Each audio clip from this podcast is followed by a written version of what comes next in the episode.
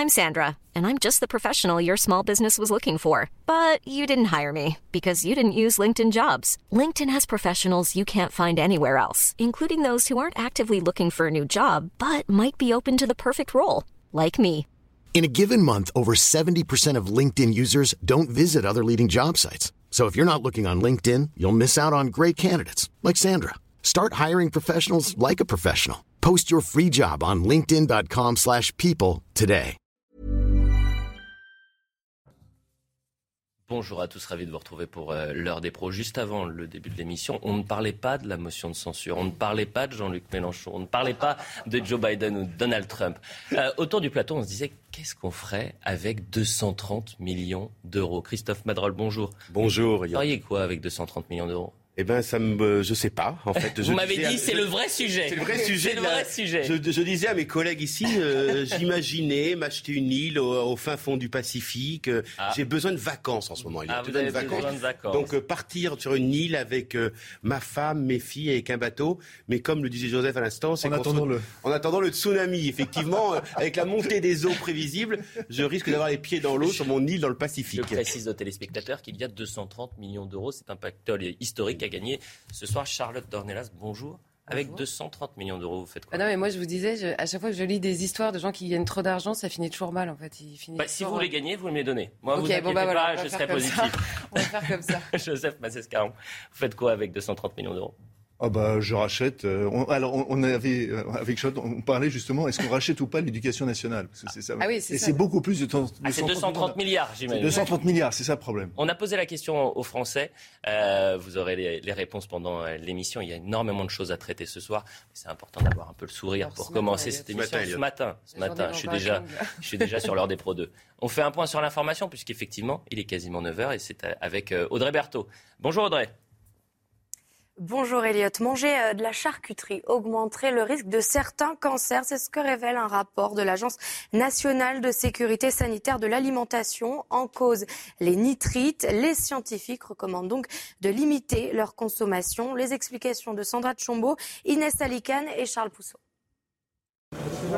Historiquement, les charcutiers recourent aux composants nitrés pour allonger la durée de conservation des produits et prévenir le développement de bactéries pathogènes. Mais la couleur rosée des aliments n'est pas si anodine pour l'Agence nationale de sécurité sanitaire de l'alimentation. Alors les médecins mettent en garde. tout ce qui est nitrite et, nitrate a la propriété de se combiner surtout dans les viandes et surtout dans la charcuterie avec, euh, avec le fer et, de fabriquer une substance qui est la nitrosamine qui elle-même est extrêmement cancérigène. Voilà pourquoi les nitrites et les nitrates posent énormément de problèmes. Du côté des entreprises de charcuterie traiteurs, le discours est tempéré. Il n'y aurait pas de raison de s'alarmer. les teneurs qui sont définies au niveau réglementaire et que en plus nous, nous sommes, que nous avons abaissé volontairement de près de 40% au niveau français permettent de garantir que l'exposition aux nitrites euh, pour le consommateur ne présente aucun risque et que les, les nitrites euh, bah, peuvent être utilisés en toute sécurité. Après la remise du rapport par l'ANSES, le gouvernement choisira quelles mesures prendre pour limiter les risques cancérogènes des nitrites. La France va jeter près de 4 millions de doses de vaccins AstraZeneca. Elles sont périmées depuis le mois de mai dernier. Cela pourrait représenter 11 millions d'euros de pertes. Pour le docteur Roger Rua, il n'y a pas eu de préparation suffisante. Il était l'invité de la matinale. Écoutez. Ça veut dire probablement quand même qu'il y a eu un défaut d'anticipation sur les commandes déjà, euh, et ensuite sur l'utilisation du vaccin. Il semblerait donc que l'AstraZeneca est euh, validé pour la, dose de rappel des plus de 65 ans, et donc on est cer- certainement en déficit de revaccination de rappel pour les plus de 65 ans. Il était prévu probablement qu'il y en ait plus euh, avant l'été, et on voit bien que le déficit apparaît, enfin le déficit de dose apparaît là. Et J-2 avant le 14 juillet à Paris, la fête nationale rime avec le traditionnel défilé militaire. Regardez ces images des dernières répétitions générales. C'était ce matin sur les Champs-Élysées à Paris. Voilà pour l'essentiel. Pour le point sur l'information, merci beaucoup euh, Audrey Berthaud. Elisabeth Lévy va nous rejoindre sur le, le plateau. Je n'ai rien dit. Je me suis parce que hier vous êtes arrivé, c'était sur le fil. Quelle, quelle assemblée Qu'est-ce que Bonjour, vous faites Elisabeth. avec 230 millions d'euros, Elisabeth Lévy? Oh, vous- non, je- ça va pas vous faire rire. Ah à bon part, à vous voulez dire à part les robes, les, les mais il en faut beaucoup de robes. Bah ouais, il en faut beaucoup de robes. évidemment. 230, 230 briques en robe, ça va être dur. Non, euh, bah, j'investis dans causeur, évidemment. Quotidien. Ah, Voilà. 200. Peut-être pas au quotidien, non.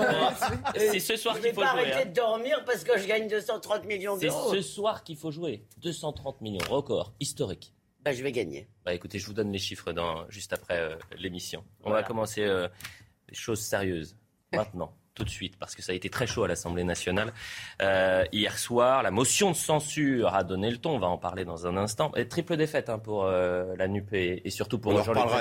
Moi, euh, Bah, triple défaite. Euh, la présidentielle, défaite à la présidentielle, défaite lors des législatives. Et là, il y a la motion de censure et ils prennent une gifle pour la motion de censure. gifle, Bah, Il y a déjà des, il y a- Non, Elliot, bah, il y a ils crant- déjà des frondeurs. C'est le retour du politique. Ah bah d'accord. D'accord, on va en parler tout à C'est le l'heure. retour de la défaite. D'une manière assez maligne, on réinstalle la politique. Ils Vous crantent, l'opposition. Oui. Voilà. Vous Qui est n'arrivez pas l'opposition à, à- à admettre que le Parlement doit être un lieu de débat. Mais depuis tout le temps. C'est vrai que ce je dis, j'entends. c'est qu'il y a déjà six députés euh, de la NUP qui n'ont même pas non, voté. Non, non, mais attendez.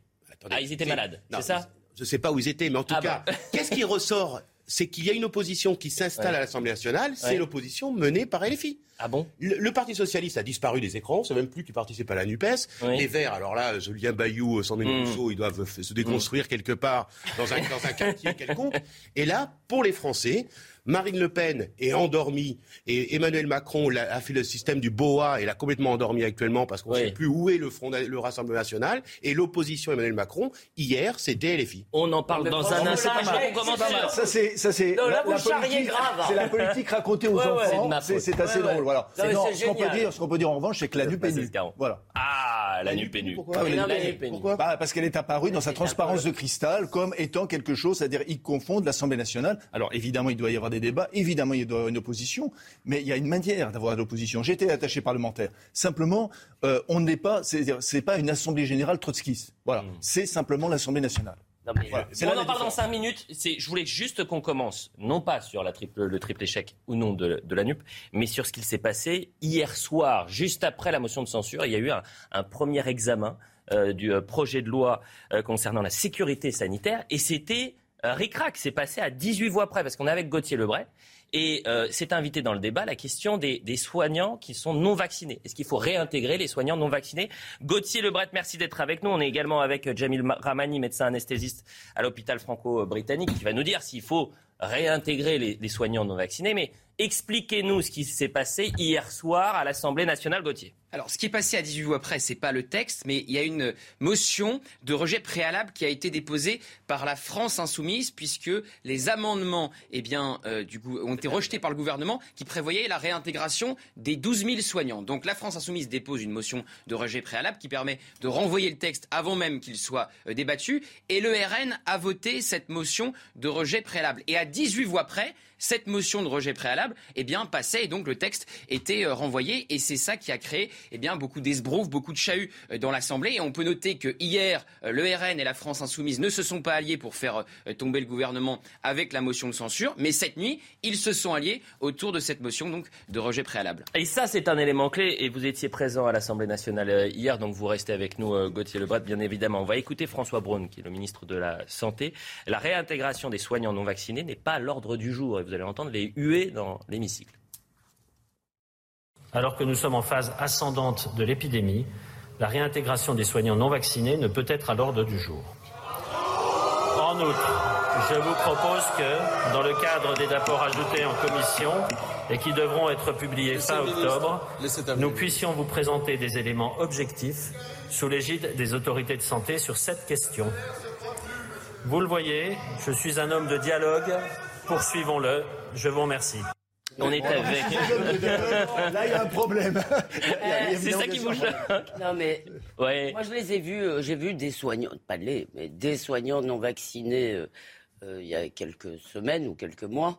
Euh, D'abord, et, et je veux dire, en dehors de la décision de les, de, le- de les faire partir, il y a une façon de les traiter qui a été vraiment dégoûtante. C'est-à-dire que des gens se sont retrouvés au RSA et quand ils cherchaient du travail ailleurs, on, leur, on les poursuivait dans certains cas pour cumul d'emplois.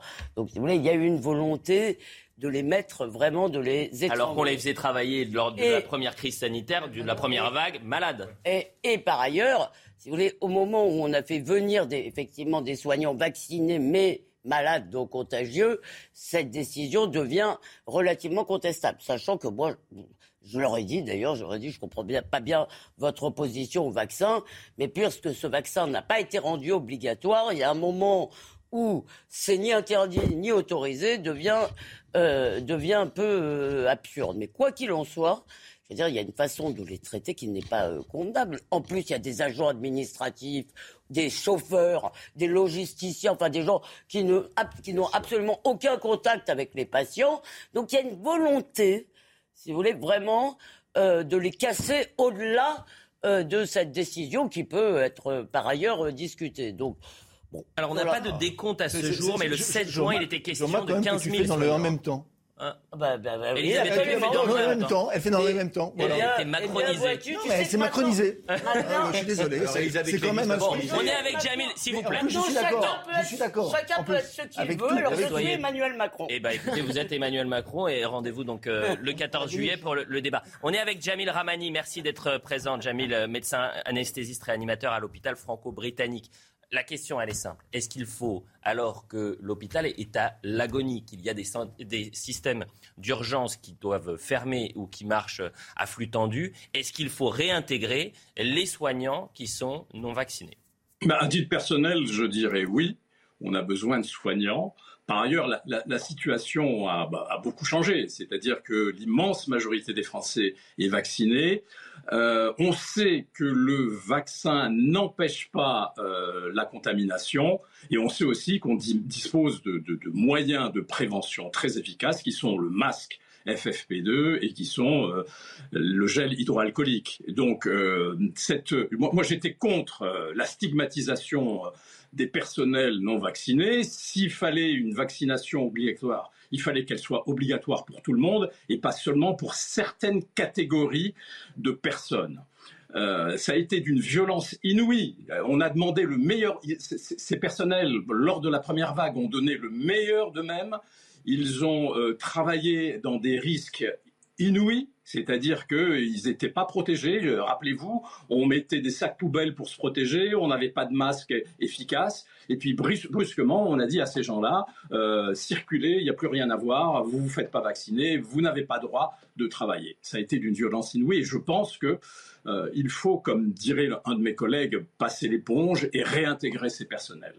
Vous savez que votre discours, il est ra- rarissime hein, du côté de, de la santé ou du personnel euh, de médecins. santé et des médecins. C'est-à-dire qu'aujourd'hui, c'est le schéma inverse hein, qui, est, qui euh, est majoritaire chez vous, en quelque sorte. Bien sûr, bien sûr, mais, mais non, mais clairement, il faut que les règles du jeu soient définies. Quand un médecin commence des études de médecine, quand une infirmière commence des études d'infirmière, eh bien, il faut leur dire, voilà, vous ne pouvez être infirmier ou médecin que si vous êtes vacciné contre la Covid-19. Mais là, on a changé les règles du jeu en pleine, euh, en, pleine épidémie. Et il y, a, il y a des gens, on le sait, qui, sont, qui, qui, qui, qui étaient réfractaires, mais néanmoins qui avaient donné, comme je le disais tout à l'heure, le meilleur d'eux-mêmes. Et, et on, on- on les a balayés. Et on les a réduits à rien. Et je pense que cette injustice, il faut euh, la... Il faut éliminer cette injustice. Oui, c'est très fort ce que Il faut dit- revenir sur cette injustice. C'est très fort ce que dit euh, Jamil Ramani. Il parle d'injustice, hein, Joseph Massescaron. Oui, il y a, il y une injustice. Maintenant, euh, les infirmières, qui, enfin, les- celles qui commencent une, euh, des études d'école d'infirmière, elles savent de toute façon, la plupart des personnes savent qu'elles vont être vaccinées. Et parce qu'il n'y a pas évidemment que la question du Covid-19, il y a d'autres, il y a, il y a d'autres vaccins. Je, je reviens, je suis totalement d'accord avec euh, le- ce qu'a- aussi la présentation qu'a fait euh, Elisabeth Lévy, c'est-à-dire sur la manière euh, absolument mais injuste et arbitraire comment ça s'est passé. Pourquoi ça s'est passé Et brutal. Et brutal. Pourquoi ça s'est passé comme ça? Parce que nous avons, dès le début, il faut le dire et le redire, nous avons pris le point de vue du tout vaccinal par rapport aux autres modes de protection. C'est d'ailleurs ce que disait le docteur Amani là tout de suite. Et, et d'ailleurs, c'est assez fort parce que dans les informations là aujourd'hui, vous avez donné, vous avez rappelé le- les millions de doses hein, de vaccins qui ont été Quasiment jetés, 4 millions. qui ont été jetés. Il y a un problème quand même réellement de, de- de rapport, à vac- euh, de rapport au vaccin. Juste, pardon, je fais une insiste qui n'a rien à voir avec le Covid-19. Ah bon? En théorie, en théorie. Il y a aujourd'hui une maladie qui, qui, est en train de se développer d'une manière exponentielle en France, notamment sur, par rapport à une population jugée à risque, c'est-à-dire que sont les homosexuels, qui est la, la variole du singe. Bien. Qu'est-ce qui se passe à variole du singe? On a l'impression que rien n'a été appris. Rien n'a été appris. Pourquoi? Parce que euh, on s'en est remis, les autorités sanitaires en France s'en sont remis aux autorités européennes pour acheter globalement des vaccins.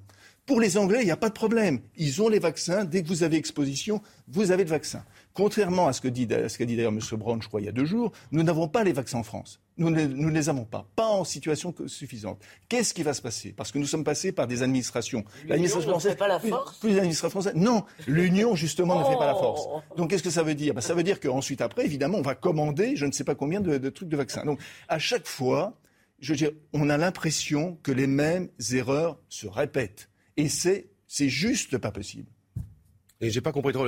On est bien d'accord quand même que moi j'étais pour le tout vaccinal et je me rappelle les débats qu'on a eu avec Elisabeth Lévy sur ce plateau-là et j'étais même favorable à l'époque qu'il y ait une obligation vaccinale pour le personnel soignant. Mmh.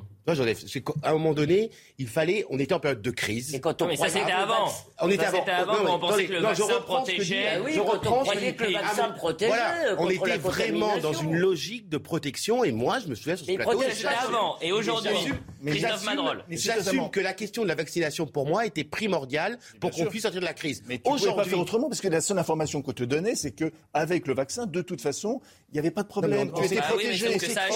Or, c'est pas du tout. Or, c'est pas du tout ce qui se passe. Vous savez que vous êtes avec trois grandes. Oui, à vous, Charlotte. Allez-y. Pardon, Charlotte. ah non, mais il n'y a aucun problème. Non, mais il n'y a aucun problème. Et moi, je retiens ça. On croyait, on croit encore. Le, voilà, le rapport est religieux depuis le début, notamment à cette question du tout vaccinal. Moi, ce que je ne comprends pas, franchement, là, aujourd'hui, c'est que à l'humiliation initiale, s'ajoute en effet l'injustice, mais qui est une sorte de forteresse. On a l'impression que personne ne veut, euh, côté politique, hein, personne ne veut réintégrer les soignants parce que ce serait accepté qu'il y a une faille quand même dans le raisonnement depuis le début. Et on voit aujourd'hui que, en effet, la seule chose, la seule incohérence qui me paraît absurde, c'est qu'on sait que ce vaccin ne, protège pas de la transmission. Donc quel est le risque que font peser ces soignants plutôt que les autres? À une époque où on manque de soignants, on continue à humilier ces en effet ces personnes qui en plus euh, ont donné euh, plus que ce qu'il ne fallait euh, pendant tout le début de la crise, qui, qui sont prêts à continuer à travailler aujourd'hui, et on continue de manière absolument irrationnel à les garder dehors. C'est plus qu'humilié. Excusez-moi, moi, j'en ai vu. Ils ont des enfants, ils ont des loyers. Il y en a qui, se sont, oui, ont été expulsés de chez eux. Ce sont des situations dramatiques. Et juste, c'est le poulet au cou. Non mais c'est le poulet au cou coupé. Encore une fois, s'il y avait une logique médicale.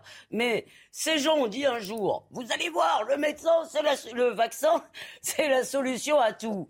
Bon, on a découvert ça, je leur en veux pas. Après tout, je veux dire, on a avancé en marchant. Les, les euh, labos disaient aussi ça, disaient euh, ça va. Mais moi, je, Donc une fois qu'on l'a découvert, si vous voulez, le discours politique n'ayant pas varié d'un iota, mais comme euh, comme Charlotte vient de le dire, si vous hmm. voulez, on est, c'est vraiment c'est le poulet qui continue. C'est un canard ou un poulet? Non, mais juste oui, canard. Le canard, mais c'est pour ça que je me disais que fait le poulet. On serait étonné si M. Braun avait dit hier qui réintégrait les soignants, on serait étonné. On sait très bien que l'humiliation et la marque de la Macronie. On, serait bien. On, a vu depuis Borloo, Elisabeth, depuis l'affaire Borloo, on voit Braun qui nous dit qu'il est un, champion, un champ de la discussion. Quand on parle des urgentistes, on sait très bien que François Braun n'est pas du tout un champ de la discussion. On va remercier Jamel Ramani, médecin, euh, je rappelle, euh, anesthésiste réanimateur. Euh, c'était très intéressant ce que vous nous avez dit. Juste une toute dernière question sur cette fameuse septième vague. Est-ce que ça y est, le pic est, est passé et finalement on a vu qu'il y avait peut-être une vague de contamination, mais il n'y a pas une vague d'hospitalisation?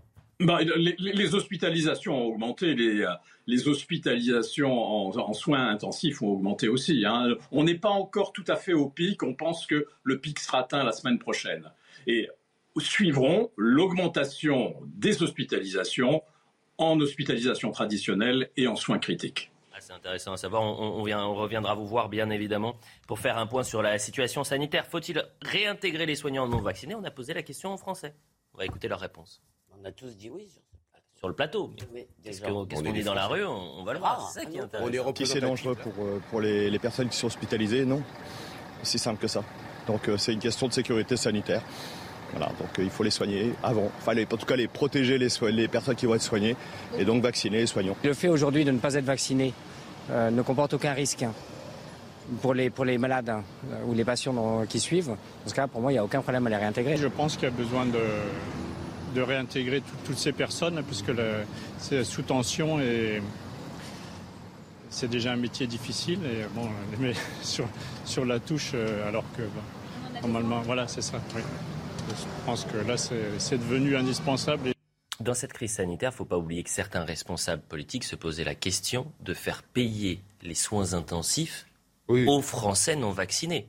On était dans cette euh, psychologie-là. Hein. Et, euh, et, pour ces soignants, euh, moi je vous dis, j'ai parlé à certains que c'était vraiment poignant, hein, parce que c'est des gens qui aiment leur métier et à qui on a dit non seulement là, vous, dans la crise sanitaire, vous êtes évidemment out, mais vous n'exercerez plus jamais votre métier. Vous avez des agents administratifs qui sont des petits chefs hmm. vraiment dégoûtants, si vous voulez, qui se sont comportés d'une façon mais dégueulasse. On les a poursuivis en justice quand même.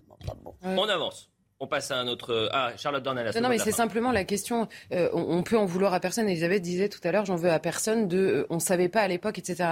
Moi, la seule chose, j'en veux à personne de ne pas avoir su à l'époque. J'en veux simplement à euh, globalement à tout le monde d'avoir été aussi irrationnel depuis le début de cette crise. Il était impossible de poser une question, impossible de dire et si par ailleurs ce vaccin n'empêche pas la transmission? C'était impossible. On était accusé de tous les maux et de vouloir tuer des personnes et vouloir que les gens meurent dans d'atroces souffrances. C'était évidemment faux non, mais franchement, il y a des accusations euh, complètement euh, euh, tarées quoi, dans cette crise. Charlotte, on sait bien que c'est ce que vous vouliez. bah oui, bien sûr. et, on, et on comprend aujourd'hui, on n'arrive même pas à sortir de ce schéma-là, alors qu'on a l'évidence sous les yeux pour le coup. C'est franchement, si ça, au moins, ça pouvait nous faire réfléchir à l'occasion d'autres. Je pense que ce qu'a dit, dit, Joseph sur l'Europe, franchement, il faudra aussi s'en souvenir. Parce que moi, ce discours absurde et débile sur l'union fait la force, alors que très souvent, l'union nous affaiblit en réalité, parce qu'on perd notre souveraineté et on n'en gagne pas une autre. Si vous voulez, je trouve qu'au-delà des vaccins. la motion de censure, voilà, autre débat. Tiens, ce sera un autre débat que la Au-delà des, vaccins, euh, l'analyse de, de Charles Donner pourrait être portée également sur l'économie, par exemple. Ah, sur à peu près tout. sur, c'est vrai, ou sur euh, l'éducation. L'économie, l'éducation, etc. Sur la sécurité, sur l'immigration. Voilà. Si le mauvais faire les continue Allez, la motion de censure. je m'en vais. Mais non, de toute façon, on va gagner 230 millions d'euros. Je partage 230 millions euh, ce soir avec, euh, avec moi vous. qui vais gagner. Ce sera 10 euros chacun. En fonction de votre gentillesse, ça tombe. Et s'il y a des, des, mauvaises informations, moins 1 euro. Euh, la motion de censure, rejetée. Nouveau couac pour la France insoumise. Christophe Vadra lui dit non. Ah non, ça va, c'est pas un. Non, mais pardon, je. je... Parce que la motion de censure est rejetée. Donc ça a servi à quoi C'est évident. À rien. C'est évident. ça sert justement. Ça sert à. À s'imposer. Mais ça, sert justement, c'est un peu la course à l'échalote pour savoir lequel sera l'opposition la plus disruptive, pour reprendre l'adjectif à la mode, et non mhm. constructive. Voilà, c'est tout. Maintenant, euh... c'était constructif ce qui s'est passé hier après-midi à l'Assemblée nationale? Non, mais, mais vous avez affaire, c'est le retour. pose des questions, moi, je vous dis pas. non, pardonnez-moi. Justement, non, c'est disruptif. Mais d'un autre côté, d'un autre côté, vous, vous entendez. Euh, même le discours de, de, de Madame Panot, mmh. même le discours, si vous, on, on, fait, on prend et on regarde et on analyse, il y a des éléments qui sont des éléments politiques donc qui mérite, qui mérite le débat, qui mérite la discussion. Donc c'est pas c'est pas du tout quelque chose qui est euh, euh, simplement. Non, Madame, Madame Panot dit vous êtes une anomalie démocratique à la première ministre. Il n'a pas, dit que ça. Elle n'a pas dit que ça. Alors, alors, voilà, alors absolument, dedans, dedans, il y a des éléments. Moi, je, je suis désolé, qui me rappellent anciens, les, les assemblées générales, les, les, AG à Nanterre. Voilà, quand, quand, quand c'était pris à la fin par les trotskistes. Donc c'est exactement ce que ça me rappelle. Mais Bon, mis à part cet élément, c'est-à-dire le fait, moi j'ai trouvé que la France insoumise peut continuer sur ce registre et sur ce mode-là, c'est parfait. Elle, offre à Mme Borne une, une, exposition, car je suis désolé, les types de réponses que Mme Borne lui a faites étaient excellents en termes oratoires et en termes politiques. Mathilde Ibanez nous explique un peu ce qui s'est passé. Elle revient sur cette motion de censure et ensuite on continue. La majorité requise n'étant pas atteinte, la motion de censure n'est pas adoptée. C'est sans surprise que la motion de censure a été rejetée. 146 voix, alors qu'il en fallait 289 pour obtenir la majorité absolue. Pourtant, la NUPES compte 151 députés dans ses rangs, mais six d'entre eux ont fait défection, dont Valérie Rabault, l'ancienne présidente du groupe Parti socialiste à l'Assemblée nationale. Une déception pour Adrien Quatennens. Non, je crois que le, principal enseignement aujourd'hui, c'est qu'on a quand même une situation politique totalement inédite avec un gouvernement battu aux élections législatives qui n'a pas varié malgré ça d'un iota sur son programme, à l'heure de potentiellement faire tomber le gouvernement et sa politique de brutalité sociale, Madame Le Pen est à la piscine sans aucun doute et ses parlementaires ne votent pas la motion de censure. De même que la droite. Sans les suffrages des députés Les Républicains et du Rassemblement national, il leur était impossible de renverser le gouvernement. Un nouvel échec selon Olivier Véran. Il y a eu trois échecs consécutifs pour Jean-Luc Mélenchon. Le premier lors des élections présidentielles, le second lors des élections législatives, et désormais cette forme de scrutin interne où il n'a pas réussi à réunir ne serait-ce que le nombre de députés que comporte l'intergroupe de la NUPES. Aujourd'hui, Elisabeth Borne et les ministres seront confrontés à l'exercice des questions au gouvernement. À quoi ça a servi, Charlotte Dornelas? En fait, il y a deux manières, je reprends votre mot, il y a deux manières d'être constructif. Dans l'imaginaire euh, depuis notamment l'accession de Macron, mais même avant, être constructif quand il y a un gouvernement en place, c'est se mettre d'accord de temps en temps avec le gouvernement pour faire avancer le pays. Mais il y a une autre manière d'être constructif pour une opposition, c'est d'incarner l'opposition. Et c'est construire une opposition, c'est constructif aussi, mais simplement dans un autre rôle. C'est évidemment ce que fait Jean-Luc Mélenchon depuis euh, sa troisième place euh, à la présidentielle. Là, moi, ce qui m'a fait rire dans l'histoire, c'est qu'on a entendu, alors je crois que c'est euh, Adrien Quatennens, je voudrais pas me tromper, mais en tout cas, c'est quelqu'un de la France insoumise qui regrettait hier que le RN ne soit pas une vraie opposition parce qu'ils n'avaient pas voté la motion de censure. Il fallait voir le cirque une semaine avant à la traque de qui avait accordé une voix avec le RN. Donc en fait, on comprend que tous ont un intérêt, au moment où ils ont un intérêt à ce que le RN les rejoigne, tous s'endorment assez sur leurs principes moraux. Non, c'est plus là, je suis pas, pardon, Christophe, je suis pas tout à fait d'accord avec vous, je Charlotte, vous en prie, sur, Elisabeth. votre conclusion optimiste, euh, qui, parce que moi j'ai encore entendu ce matin Olivier Klein interrogé sur une radio. Alors déjà, le journaliste est extraordinaire. Vous allez faire passer des, est-ce que vous allez faire passer des projets? Il a posé huit fois la question avec des voix du RN. Alors l'autre a tortillé, non mais vous connaissez mes valeurs, etc. Donc je pense que cette stupidité et cette, euh, pas seulement cette stupidité, cette insulte démocratique à une partie Mmh. des électeurs n'est pas terminée. Et la, semaine dernière, vous savez quand même pourquoi une des raisons pour lesquelles Madame Borne n'a pas engagé la responsabilité de son gouvernement, ce qui par ailleurs me semblait légitime, euh, c'est qu'elle ne voulait surtout pas euh, obtenir ou ne pas obtenir de défiance, disons, ne pas chuter grâce au silence du RN. C'est-à-dire que même leur silence sont Bien mauvais. bien Donc sûr. on n'est pas sorti de cette auberge-là. en revanche, sur pardon, sur euh, le LFI, etc. Moi, vous avez dit tout à l'heure, euh, d'abord, c'est pas un quoi qu'il y ait une motion de censure qui ne. Il savait très bien cette motion de censure n'a jamais été déposée pour être votée. Tout le monde le sait, c'est pas la première fois. Ça fait encore. On, on s'est tous réjouis que l'Assemblée soit lieu de débat. Donc ça fait partie du débat. Le reste, non. Hein, le cirque, le cirque, etc. On va en parler Mais- du cirque juste après sur la les quatre publicité. députés donc, qui n'ont pas voté. Bah, quel cirque Sur On va le voir juste après la pub. Pardon. existé Sur- Oui, sur les quatre députés qui n'ont pas voté. Moi, je considère qu'il a encore, pour l'instant, c'est encore un succès qui en est que quatre. Six. Je ne, je ne comprends pas pourquoi ces gens n'ont pas fait un grand bras d'honneur à Mélenchon qui leur parle comme s'ils étaient ses sous-fifres en, leur- en lui disant, ben, mon vieux, on a été élu, maintenant, tu, tu peux parler, t'es même pas à l'Assemblée. Salut! C'est six frondeurs. La publicité, on revient juste après la publicité. On sera avec Gauthier euh, Lebret qui va nous expliquer l'ambiance. Est-ce que effectivement c'était le même cirque euh, hier soir que la semaine dernière? Et Je vais vous montrer des séquences où euh, le discours euh, hier d'Elisabeth Borne, c'est il a duré une dizaine de minutes.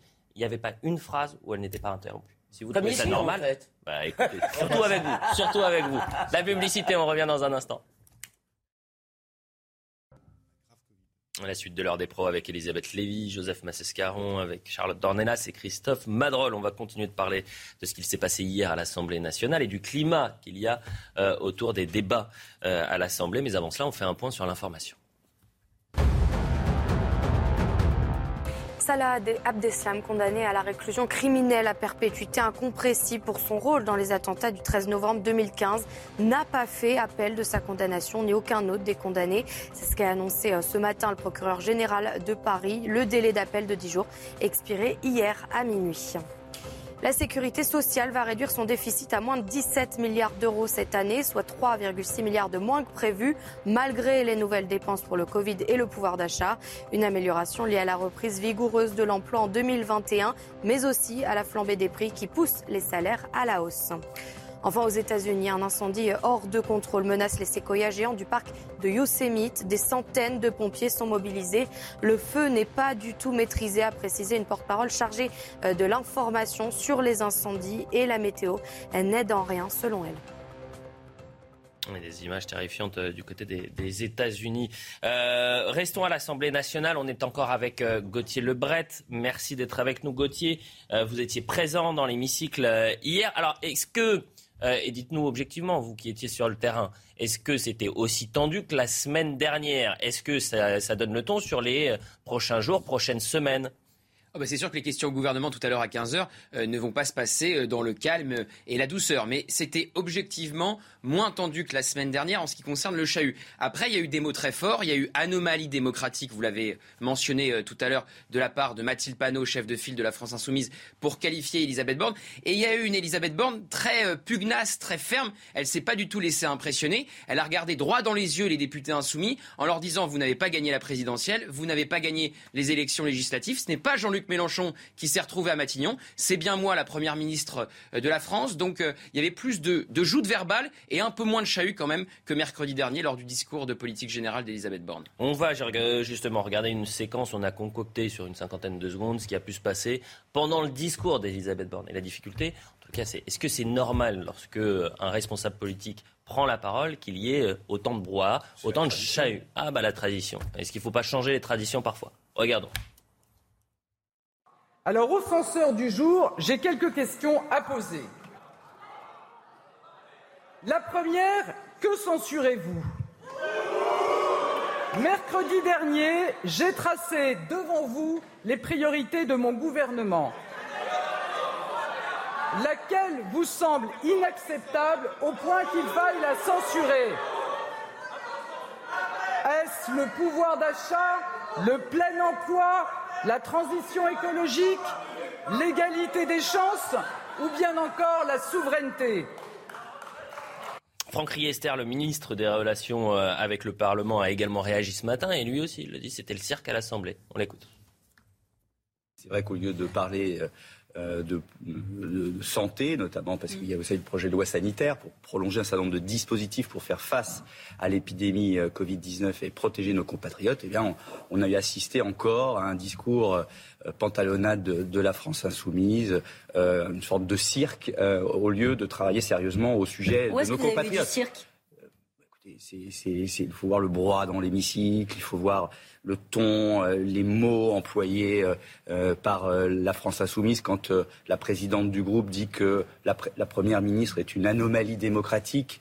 C'est pas de nature à apaiser le débat, à travailler sérieusement au service de nos compatriotes. Ça va durer cinq ans. Hein.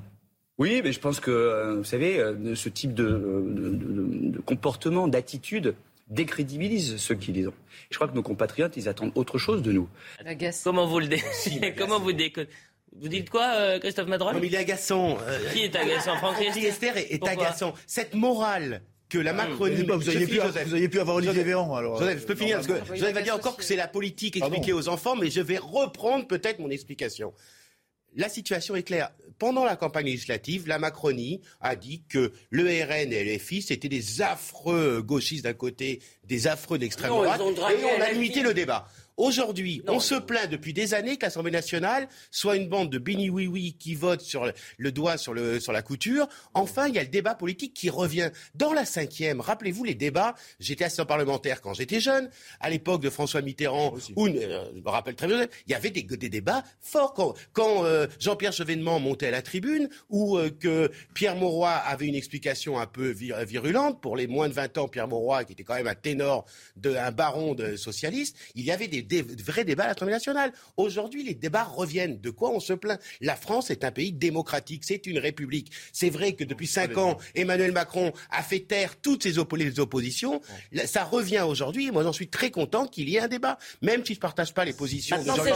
C'est pas un débat. C'est pas un... Oui, je suis agacé parce Pourquoi c'est pas un débat? Non, parce que j'ai été aussi attaché parlementaire et je l'ai attaché et je l'ai été, pardon, de Jacques Barrot pour tout dire, un, député centriste, au moment un, peu tendu, un moment un vrai européen, un, vrai européen, un moment un peu tendu qui était euh, la, question de la liberté de l'enseignement. Donc c'était quand même en effet un peu tendu, j'ai bien connu ça. Non, la, vraie différence, c'est qu'il y a, les débats qui sont les débats nécessaires, il y a évidemment euh, le fait d'être d'être clairement dans l'opposition, et puis il y a les éclats, ça c'est autre chose, et les éclats systématiques. Euh, sur la motion de censure, je comprends, mais en revanche, dans le discours de politique générale, c'est la première fois qu'un discours de politique générale d'un Premier ministre était autant huée, autant chahutée. Elle ne pouvait pas prononcer, non je suis désolé, laissez-moi terminer, elle ne pouvait pas prononcer un mot sans lettre. Alors d'un autre côté, ça a du bon. Pourquoi C'est la même chose hier. Hein. D'un autre côté, ça a du bon, parce que Madame Borne, elle a pris, alors que euh, Borne, c'était en gros, vous, vous entendiez, c'était la Première ministre par défaut.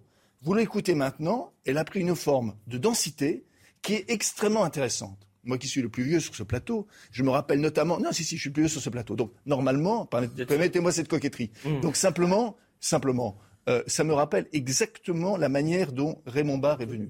Parce qu'il y a un ton, même, même d'ailleurs, le ton de Borne par rapport, par rapport aux journalistes euh, c'est-à-dire les questions, à la, con, les questions, à la, con, est exactement, pardonnez-moi, le même que celui de Raymond Barre. Donc Raymond Barre, on pensait que euh, la, gauche, Mitterrand allait en faire qu'une bouchée. Hmm. Madame Borne, on s'aperçoit que bah, c'est une sacrée arête dans le gosier de M. Mélenchon.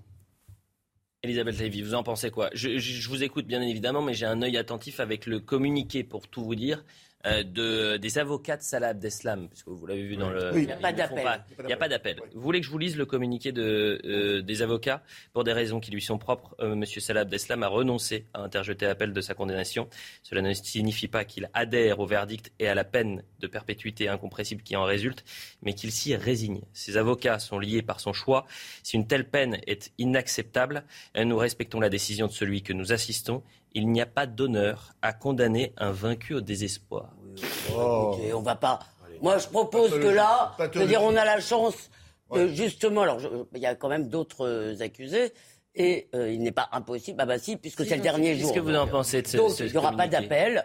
Non mais vous voulez que je vous dise ce que je pense, c'est qu'on ne devrait même plus en parler. Il faut peut-être font-ils leur boulot d'avocat, leurs termes sont assez dégoûtants, mais peu importe, c'est fini. Abdeslam est en prison et maintenant passons à autre chose. C'est une bonne nouvelle à mon avis parce que l'idée de recommencer, si vous voulez, pendant des mois le même procès, je trouve, était un peu. Rappelons que l'avocate de Salah Abdeslam avait dit qu'elle n'avait pas hésité euh, un instant avant de, devenir son avocate et qu'il était quelqu'un de très. Oh, Elliot, c'est compliqué. On peut pas, à moins que non, mais qu'elle avait vraiment réavoir ce débat maintenant. Bah non, mais que ça vient de tomber. Donc. Euh, c'est compliqué. Un avocat est supposé mettre en œuvre tous les moyens possible pour défendre son client. Et si euh, Abdeslam a le droit à une défense, son avocate fait comme elle veut. Donc, euh, mais ça vous choque pas Il n'y a pas d'honneur à condamner un vaincu au désespoir. Pardonnez-moi. Je partage que dit Elisabeth. On n'a pas envie d'en parler. On va pas, Vous savez, il y a on a Charlotte. On va pas commenter. voilà. Parce que parce qu'à un moment donné, il est condamné. Oui ce terroriste a été jugé, on en a parlé suffisamment, ne mhm. continuons pas à lui faire de la publicité. Non mais c'est le calvaire des avocats, Charlotte. Il ne s'agit pas de lui faire de la publicité, mais moi dans la phrase, ce qui me choque, c'est que son avocate ne prend même pas son client au sérieux. Elle est avocate certes, mais on est tous français, elle aussi. Donc il y a quand même un enjeu pour le pays lui-même euh, dans, dans, ces attentats-là. Et qu'est-ce qu'elle nous dit? Elle nous dit un vaincu au désespoir. On a condamné un vaincu au désespoir. Pardon, Peace. Pardon, mais pendant tout le procès, Salah Abdeslam n'a cessé de, de professer la raison pour laquelle il avait fait ça. Il n'a jamais renoncé à ce qu'était à la fois sa foi et sa motivation euh, dans ces attentats-là. Et jusqu'à la fin, il a dit oui, euh, euh, moi je n'ai jamais tué, mais je suis un soldat de l'État islamique, confessant donc tous les crimes de l'État islamique. Donc c'est pas un vaincu au désespoir, c'est un soldat qui a continué à l'être jusqu'au bout, avec des intonations différentes, parce qu'il a probablement travaillé avec son avocat. En effet, moi je fais pas de procès à son avocat. En effet, elle fait son métier. Et par ailleurs, même quand elle dit je l'ai rencontré et j'ai décelé en lui une humanité, qu'on le veuille ou non, oui, on décèle en lui une humanité pour la bonne et simple raison qu'il est un homme en fait. Donc c'est mais, par contre, il n'est pas vaincu au désespoir. C'est un soldat. Il est considéré comme tel. Par ailleurs, c'est un traître aussi à son pays. Enfin, je veux dire, on l'oublie un peu souvent. Mais il a rejoint une armée qui faisait la guerre à la France jusque au cœur de Paris. Donc euh, là où je vous rejoins, euh, Elisabeth Lévy, c'est que tout le monde connaît le nom de Salah Abdeslam personne ne pourrait citer euh, cinq euh, noms de victimes des attentats du Bataclan. Oui, bon, moi je crois que là, c'est normal. C'est normal. On connaît aussi le nom des dignitaires nazis. Vous connaissez pas le nom de leurs millions de victimes, évidemment. Donc, euh, si vous voulez, il y a, voilà. Euh, donc, on essaiera d'être avec Noémie Schulz, qu'elle nous explique justement euh, un peu plus tard dans l'émission. Il faut euh, se réjouir plutôt s'il n'y a pas de procès en appel, parce que se réjouir d'abord pour la famille des victimes. Se réjouir pour les victimes, pour, se réjouir pour, les familles des victimes, parce que c'est pour eux. Pour la France aussi. Pour elles, ce serait un calvaire. Pour la France, pour le peuple français, au nom duquel la justice est rendue, elle a été rendue, et je trouve ça très bien qu'on n'y revienne pas. Je vous rappelle quand même qu'il y a le procès en appel de Charlie pour euh, deux des accusés qui commencent en septembre. Mmh. Donc euh, nous sommes repartis tout de même. Et après il y a Nice. Donc euh, on n'a pas évidemment pas.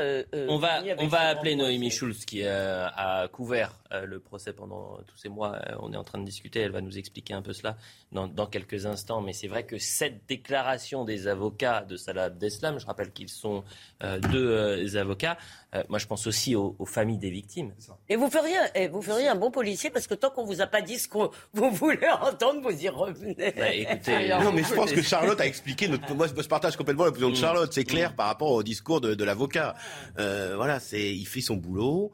Euh, et on reprend tous les arguments de Charlotte, c'était très clair pour nos téléspectateurs. L'avocat, l'avocat de Salah Abdeslam ne défend pas les parties civiles. bien sûr. Un avocat a comme devoir professionnel de mettre en œuvre tous les moyens D'accord? D'ailleurs, y compris le mensonge, parce qu'en France, contrairement aux États-Unis ou en Angleterre, on a le droit, à l'exception des témoins qui prêtent serment, tout le monde a le droit de mentir, l'accusé en l'occurrence, euh, les avocats, tout le monde a le droit de mentir. Donc l'avocat met en œuvre tous les moyens, y compris ceux que nous pouvons réprouver moralement ou qui peuvent nous soulever un peu le cœur, ou beaucoup le cœur. Comme le mot vaincu, mais, par exemple. Mais comme, le mot vaincu, évidemment. Qui est une obscénité rare. Pour nous, euh, obscénité est un très bon mot, Joseph. Pour nous, ça n'est pas une victime, mais maintenant, je vous le dis, Joseph, euh, pardon, Elliot. Elliot. Je pense que je vraiment, c'est bon. Je veux dire, ça y est, euh, ne leur faisons pas plus de publicité. Je veux dire, franchement, c'est pas de la publicité, c'est un climat aussi.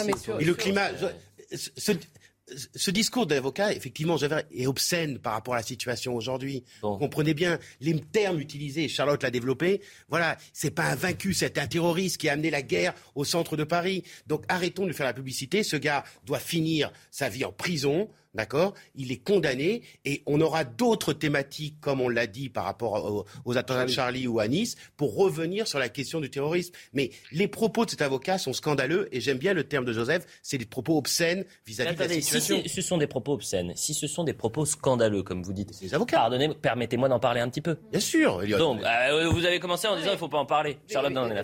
regardez, on en parle quand même parce qu'on est tellement bien chez vous, Elliot, qu'on en... Ah. Oui, on en parle parce que nous sommes aussi chez vous, hein. et que vous voulez que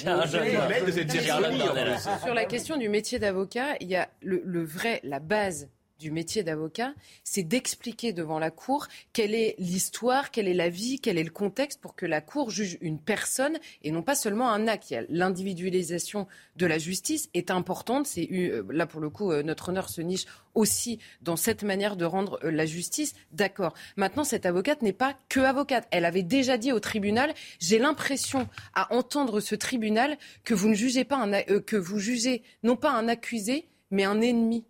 Ah, bah, oui, un absolument. Non, mais justement, je te confirme. Moi, cette phrase m'avait préparé déjà un peu cette défense-là. Donc, en fait, il y a, y a, je pense que dans notre discussion, la seule chose sur laquelle on pourra tous s'entendre, c'est que la base du métier d'avocat, on est tous d'accord pour qu'elle et pour qu'elle soit. Maintenant, en effet, comme euh, s'invite le mensonge, etc., on peut aussi remettre l'avocat à sa place. Elle défend aujourd'hui, par tous les moyens qu'elle veut, euh, une, une situation qui est enfin que nous on peut euh, déplorer sans, euh, sans euh, remettre en cause son, son rôle même. Bien sûr, vous avez raison. Le terme, c'est quoi déjà C'est cette décision est déshonorante. Inacceptable.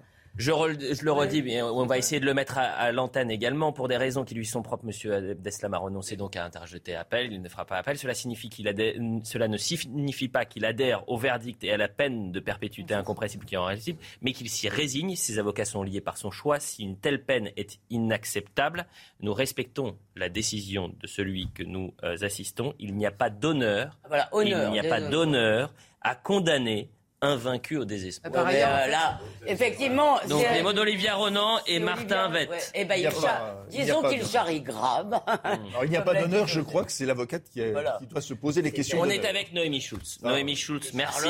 Euh, c'est nos ennemis, voilà. Et, et, Noémie a réussi à se connecter euh, rapidement pour qu'on puisse décrypter cette, cette, phrase. Noémie, vous avez couvert ce, ce, ce procès historique. Euh, et cette déclaration et ce communiqué euh, des euh, avocats de Salah Abdeslam nous surprend. Euh, et comment vous, vous le décodez cette, Comment vous décodez cette phrase Il n'y a pas d'honneur à condamner un vaincu au, au désespoir. Est-ce que vous vous attendiez à une telle déclaration des avocats de Salah Abdeslam? Alors, ce que je peux dire, c'est que les avocats de Salah Abdeslam, ils avaient euh, axé une grande partie de leur plaidoirie autour de la sévérité des réquisitions et autour de cette perpétuité euh, incompressible. Ils savaient que Salah Abdeslam serait condamné à une peine euh, très lourde. Euh, ils se faisaient aucune illusion là-dessus. Ce qu'ils avaient, ce qu'ils espéraient de, la justice, ce soit qu'on lui laisse un infime espoir un jour de pouvoir retrouver la liberté. Et quand on parle, on ne dit pas de retrouver la liberté dans, quelques années. Ils savaient que ce serait pas avant 30 euh, ans. Ils espéraient sans doute, ils espéraient que euh, la, condamnation serait la perpétuité, mais avec une période de sûreté de, de 30 ans. parce que, disent-ils, sinon c'est le condamné à une mort blanche, c'est une sorte de, de, condamnation à mort si on lui laisse absolument aucun espoir de retrouver la liberté. Et c'est le sens, je pense, de cette déclaration. C'est regrette que la justice ait enlevé à Salah Abdeslam tout espoir de pouvoir retrouver un jour la liberté. On comprend bien sûr que, ce, que, cela choque euh, au regard des, faits, bien sûr, pour lesquels Salah Abdeslam a été euh, condamné. Mais eux, en tant qu'avocats, en tant qu'avocats de, Salah Abdeslam, euh, ils sont dans leur rôle euh, quand, ils, expliquent qu'ils attendaient de la justice qu'elle laisse à leurs clients cet, cet espoir-là, fut-il infime. Et ça vient dans la continuité de certaines déclarations de, de l'avocate de Salah Abdeslam, hein, euh, donc euh, maître Ronan. Euh, Ronan, Olivia Ronan. Euh, Olivia Ronan, qui avait dit euh, début juin, c'est quelqu'un de très humain avec qui on, on, peut discuter. Une déclaration qui avait été. D'ailleurs, Hitler, Hitler aimait les animaux aussi. Oui, c'est voilà, c'est ça aussi la, la problématique. Comment vous qui avez vous qui avez pu euh, euh, évidemment rencontrer les parties civiles, rencontrer les familles des, victimes, comment euh, alors c'est difficile d'interpréter ou d'imaginer, mais j'imagine que cette déclaration, elle, elle va être assez mal perçue par les familles des victimes ce mardi matin.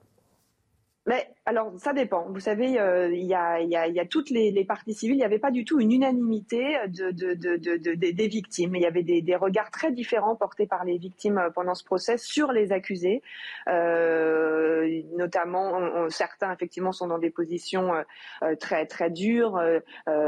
Et, et, on comprend, bien sûr, au regard de, la souffrance endurée. Et puis, vous avez aussi des rescapés qui ont pu aller parler avec les accusés qui comparent paraissait euh, libre. Vous avez aussi euh, le président de l'association euh, Life for Paris, Arthur Desnouveaux, qui a tenu régulièrement des propos de, très grande tolérance.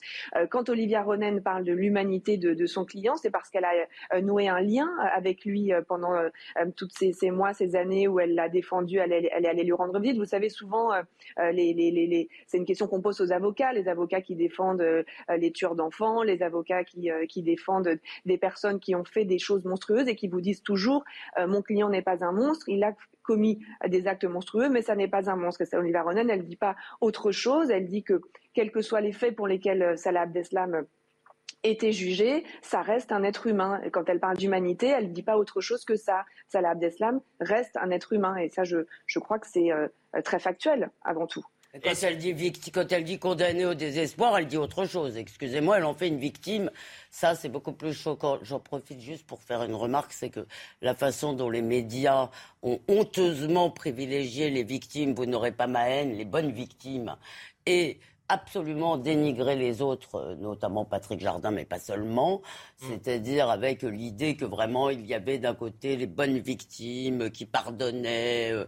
Alors euh, moi je suis solidaire de ceux qui, qui comment? Oui, dans la forme de la tolérance, l'adjectif Oui, oui, c'est incroyable. Ah. Et moi, et moi je dis, bah, non seulement ils ont, ils, ont la haine d'un certain nombre de gens, mais en premier, ils ont la oui. C'est là où on a envie de dire le. C'est là où on a envie de reprendre le mot célèbre d'un philosophe, c'est-à-dire tolérance. Il y a des maisons pour ça. Non, simplement sur la question. Ouais, sur la question d'un, sur la bouton, sur la question de, moi, enfin, euh, l'insistance. Euh, il est, euh, il n'a pas d'espoir. Mais attendez, c'est quoi l'espoir des familles des victimes? Ils sont condamnés à perpétuité, à la peine. C'est-à-dire, c'est pas, ça va pas être pendant 30 ans. C'est à vie. Et, et, les, enfants, les frères, les sœurs, la famille, enfin, etc. Mais si on se rend compte, si on se pose juste une question, ça paraît tellement évident et relevé du bon sens. Seulement aujourd'hui, on n'a plus le bon sens. C'est-à-dire que la pensée et la démarche de certains avocats ont totalement vidé les étriers. C'est-à-dire qu'ils peuvent dire en effet, n'importe quoi, et je reviens, ce propos est obscène au sens étymologique du terme, c'est-à-dire, elle veut, il y a une volonté également de ce type d'avocat de se mettre en scène également. Noémie Schulz, vous vouliez réagir à la déclaration euh, d'Elisabeth Lévy sur la notion d'espoir? Non, enfin, je, je sais, enfin, je, je, je, je crois pas voir d'obscénité dans ce communiqué de, de, presse. Je pense que à un moment, effectivement, euh, les, les, chacun aussi est dans, dans, dans, dans, le rôle qui lui a été attribué. Il existe en droit français euh, un droit euh, qui s'appelle le, le, le, droit de la défense, le droit à avoir un avocat. Un accusé, il peut se taire pendant son procès, il peut mentir aussi. Ça, ça n'est pas pénalement répréhensible. Et donc, ces avocats, dans ce communiqué, représentent leurs clients. Encore une fois, je je, comprends l'émotion que ça suscite, mais je ne sais pas. Bah non, mais elle va lui répondre. Sur le mot condamné au désespoir, si vous voulez, comme si c'était lui la victime. Le reste, on est tout à fait d'accord avec vous. On a dit un peu oui, alors encore une fois, c'est sur un communiqué très court de quelques lignes pour avoir suivi ce procès, pour avoir euh, observé Olivia Ronen et Martin Vett pendant les débats, pour avoir échangé avec eux. Je peux vous assurer que ce sont euh, des avocats qui euh, portaient le plus grand respect aux victimes, qui leur ont rendu hommage au début de, leur plaidoirie, qui n'ont jamais cherché à les, heurter. Et, je ne crois pas que ce soit le but recherché avec ce communiqué. Non, mais c'est pas le but recherché. Attendez, il y a un moment donné, excusez-moi, c'est pas le but recherché, mais la langue française est suffisamment explicite, suffisamment précise pour que les mots aient un sens. D'accord? Quand on pose, euh, quand on emploie, pardonnez-moi, le mot, euh, le mot victime, ça, c'est quelque chose qui n'est pas. Alors, elle a, elle a le droit de le faire. C'est notre droit le plus complet de le remettre en cause, n'est-ce pas? Elle n'est pas, les, avocats n'ont pas un statut qui les rend absolument irréprochables. Hein. C'est pas ex cathedra. Donc oui, je moi en tout cas, je reviens euh, parler de victimes. Non, elle parle non. de victimes. Non, non. Elle parle de il n'y a pas d'honneur à condamner un vaincu au désespoir. Il n'y a pas d'honneur. Et en plus, le il n'y a pas d'honneur. Ça, c'est vraiment, moi, je trouve ça obscène. Pardon. Bon. Écoutez, mais c'est ce qui est très intéressant, et c'est pour ça que le, débat s'installe, c'est qu'il y a un décalage entre euh, euh, le sentiment et, l'appréciation qu'on peut avoir, nous, comme un des mortels, et puis, en quelque sorte, les experts, ceux qui ont vécu, couvert et, et, été au, cœur de, ce procès, et l'expertise de, Noémie est tout à fait intéressante. Non, mais il suffit d'avoir suivi un procès, c'est complexe, c'est long un procès, et en effet, on a une vision qui est plus... Euh, plus Complexe. sais rien, mais oui, plus complexe forcément par la force des choses. Non, mais c'est vrai que quand on suit un procès et qu'on entend parler du procès à l'extérieur, on se dit toujours, euh, ok, on a, on n'a pas la même histoire dans la tête, ça c'est normal, bien sûr. Non, mais c'est vrai, mais simplement là, et moi, il y a une autre chose dans le communiqué. ils écrivent en conscience que la décision est inacceptable et dans la phrase d'après qu'ils l'acceptent. Mmh.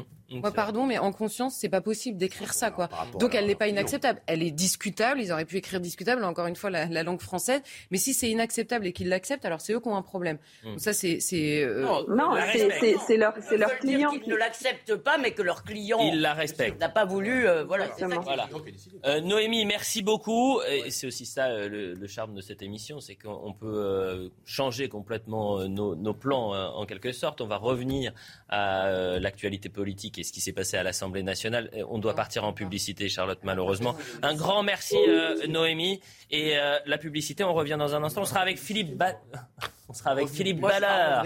Euh, on revient juste après la pub. Il est, 10, il est 10 heures, on poursuit l'heure des pros et euh, sachez hein, que tout l'été, ce sera jusqu'à 11 heures l'heure des pros. On joue les prolongations, une demi-heure, une demi-heure de plus pour vous. Les téléspectateurs sont fous de joie. Ouais, et vous aussi d'ailleurs, de rester une demi-heure de plus. Elisabeth Lévy, Charlotte oh, bah, Dornelas, Christophe Madrol et Joseph Massescaron. On a parlé euh, donc de ces déclarations et de ce communiqué de presse des avocats de Salah euh, Abdeslam. On reprend notre discussion politique sur ces tensions à l'Assemblée nationale. On est en direct avec Philippe Ballard, député de l'Oise et porte-parole du Rassemblement euh, national. Merci d'être avec nous, euh, euh, Philippe Ballard. On va faire un point sur ces tensions à l'Assemblée. Est-ce que ce cirque va continuer? Mais avant cela, on fait un point sur l'actualité avec Audrey Berthaud. Il va faire encore très chaud aujourd'hui. La vague de chaleur est bel et bien présente et ça va continuer. Écoutez ce prévisionniste de Météo France. Des pointes à 39 degrés sont attendues dans le sud demain. Les très fortes chaleurs vont se généraliser. On attend, euh, par exemple, à Paris 34 degrés mardi jusqu'à 36 degrés mercredi. Et sur le sud, donc des pointes seront possibles à 38 voire 39 degrés. Ce qui est tout à fait remarquable en 2022, c'est qu'on a eu le mois de mai le plus chaud, le mois de juin le deuxième plus chaud, et ce mois de juillet qui part sur des bases euh, également très chaude et très sèche. On est sur un phénomène qui va durer au moins 10 jours à l'échelle nationale. Mouvement de grève des maîtres nageurs à Paris. Ils dénoncent leurs conditions de travail après la réforme de la fonction publique. Selon un syndicat CGT, on leur impose 43 heures de travail en plus par an sans contrepartie. Un tiers des piscines sont actuellement fermées dans la capitale. Et puis la Corse se prépare au feu de forêt. Hier, le dispositif de lutte contre les incendies a été dévoilé par le préfet. Au total, 400 hommes vont être mobilisés. L'objectif, détecter les débuts d'incendie pour les maîtriser le plus rapidement possible. Écoutez à ce sujet ce sapeur-pompier à Bastia. Le guide de stratégie générale euh, préconise euh, l'attaque massive des feux naissants. Euh, pour ce faire, plus les délais d'intervention sont courts, plus notre action va être efficace. C'est pour ça que chaque année, nous bénéficions d'un prépositionnement de moyens aériens qui, avec les autres, moyens opérationnels, concourent de cette rapidité d'action. Donc, s'ils venaient à devoir passer du continent jusqu'à la Corse euh, pour chaque début d'incendie, les délais d'intervention seraient beaucoup plus longs. Donc il y a un vrai intérêt opérationnel à avoir des moyens prépositionnés comme on les a euh, et en Haute-Corse et en Corse du Sud. Voilà pour le point sur l'information. On le disait, cette motion de censure rejetée hier, bon, c'était cousu de, fil blanc, mais le vrai marqueur, c'est le climat dans l'hémicycle, et notamment ces passes d'armes entre la France insoumise et Mathilde Panot et euh, la Première ministre Elisabeth Borne. On va écouter Mathilde Panot euh, qui dit à la Première ministre Elisabeth Borne, vous êtes une anomalie euh, démocratique. Nous voici enfin de retour en démocratie parlementaire. Pour résumer, vous avez été nommé par le président de la République en mai. Puis, au lendemain du naufrage des législatives, vous lui présentiez votre démission. Le président vous a maintenu en poste, et ce, alors même que vos idées sont minoritaires dans le pays. Vous ne tirez donc votre légitimité ni des élections législatives, ni même du Parlement, à qui vous n'avez pas demandé s'il vous faisait confiance pour conduire la politique de la nation. En d'autres termes, vous êtes à cette fonction une anomalie démocratique. Christophe Madrol, la semaine dernière, Mathilde Panot euh, avait employé le, terme de rescapé en connaissant euh, l'histoire euh, et le, passé. Elle a, précisé que c'était une maladresse, ça n'avait aucun lien. bien sûr, bien sûr. On pouvait lui faire un procès. Non, mais bien sûr, on, en a parlé, bien sûr, on ne fait pas un procès par rapport à rescapé. C'est juste de l'inculture. Moi, il n'y a rien qui oui, c'est de la bêtise et de l'inculture. Sur le climat qu'il y a à l'Assemblée nationale, moi, il y a en tant que politique, il n'y a rien qui me choque. L'Assemblée nationale retrouve eh ben, un on lieu va poser la question à Philippe Ballard, qui est pressé, qui doit rejoindre l'Assemblée dans un instant. Il ne faut absolument pas que vous soyez en retard, monsieur le député. Est-ce que vous êtes surpris, vous qui découvrez euh, l'Assemblée en tant que député, vous l'avez évidemment euh, euh, connu en tant que journaliste, mais en tant que député, est-ce que vous êtes surpris par cette violence et ce climat quand même tendu, peut-être pas violent, c'est vrai, mais tendu à l'Assemblée nationale? Oui, écoutez, bah, il est le, fait quand même d'une partie de la NUPS, hein, parce qu'il faut rentrer un petit peu dans le détail. Effectivement, la France insoumise, euh, bah, ils sont dans la, communication euh, permanente, dans l'agitation, euh, dans le non-respect parfois des, des institutions. voilà, ils enchaînent les perles, comme l'on dit. nous, on est pour une opposition ferme et constructive, hein, on l'a dit, on le redit. et concernant cette motion de censure, on a eu des débats entre nous, entre députés, hors caméra. Enfin, franchement, moi, je suis allé, comme tous les députés, dans ma circonscription ce week-end, dans l'Oise. Euh, mais personne m'a dit, Monsieur Ballard, on compte sur vous pour voter euh, la motion de censure lundi. Personne. Euh, on parle de pouvoir d'achat, on parle de sécurité ou plutôt d'insécurité parce qu'on a mis quand même la poussière sous le tapis durant la présidentielle et législative sur ce thème. moi, par exemple, dans mon département, c'est le deuxième concernant les vols de véhicules. Et quand on se fait voler son véhicule dans une zone rurale, c'est une véritable catastrophe. Voilà, il faut faire 20, 30, 40 kilomètres pour aller travailler, pour aller chercher les enfants à l'école, pour aller se, se ravitailler. Enfin, voilà, il y a des thèmes euh, et c'est cela dont on veut s'emparer. On sera ferme et constructif, euh, c'est-à-dire que l'on regardera les textes qui nous seront présentés, on va les amender bien sûr, on va faire des, euh, propositions et on se décidera in fine. Et c'est ce qui s'est passé d'ailleurs hier soir sur le premier projet de loi concernant la situation sanitaire, où vous avez finalement voté je ne vais pas dire main dans la main avec la NUP, mais quasiment euh, contre euh, un amendement et ça a failli euh, justement chambouler tout le texte. Oui, à quelques de mémoire à 18, voix près. 18 voix près.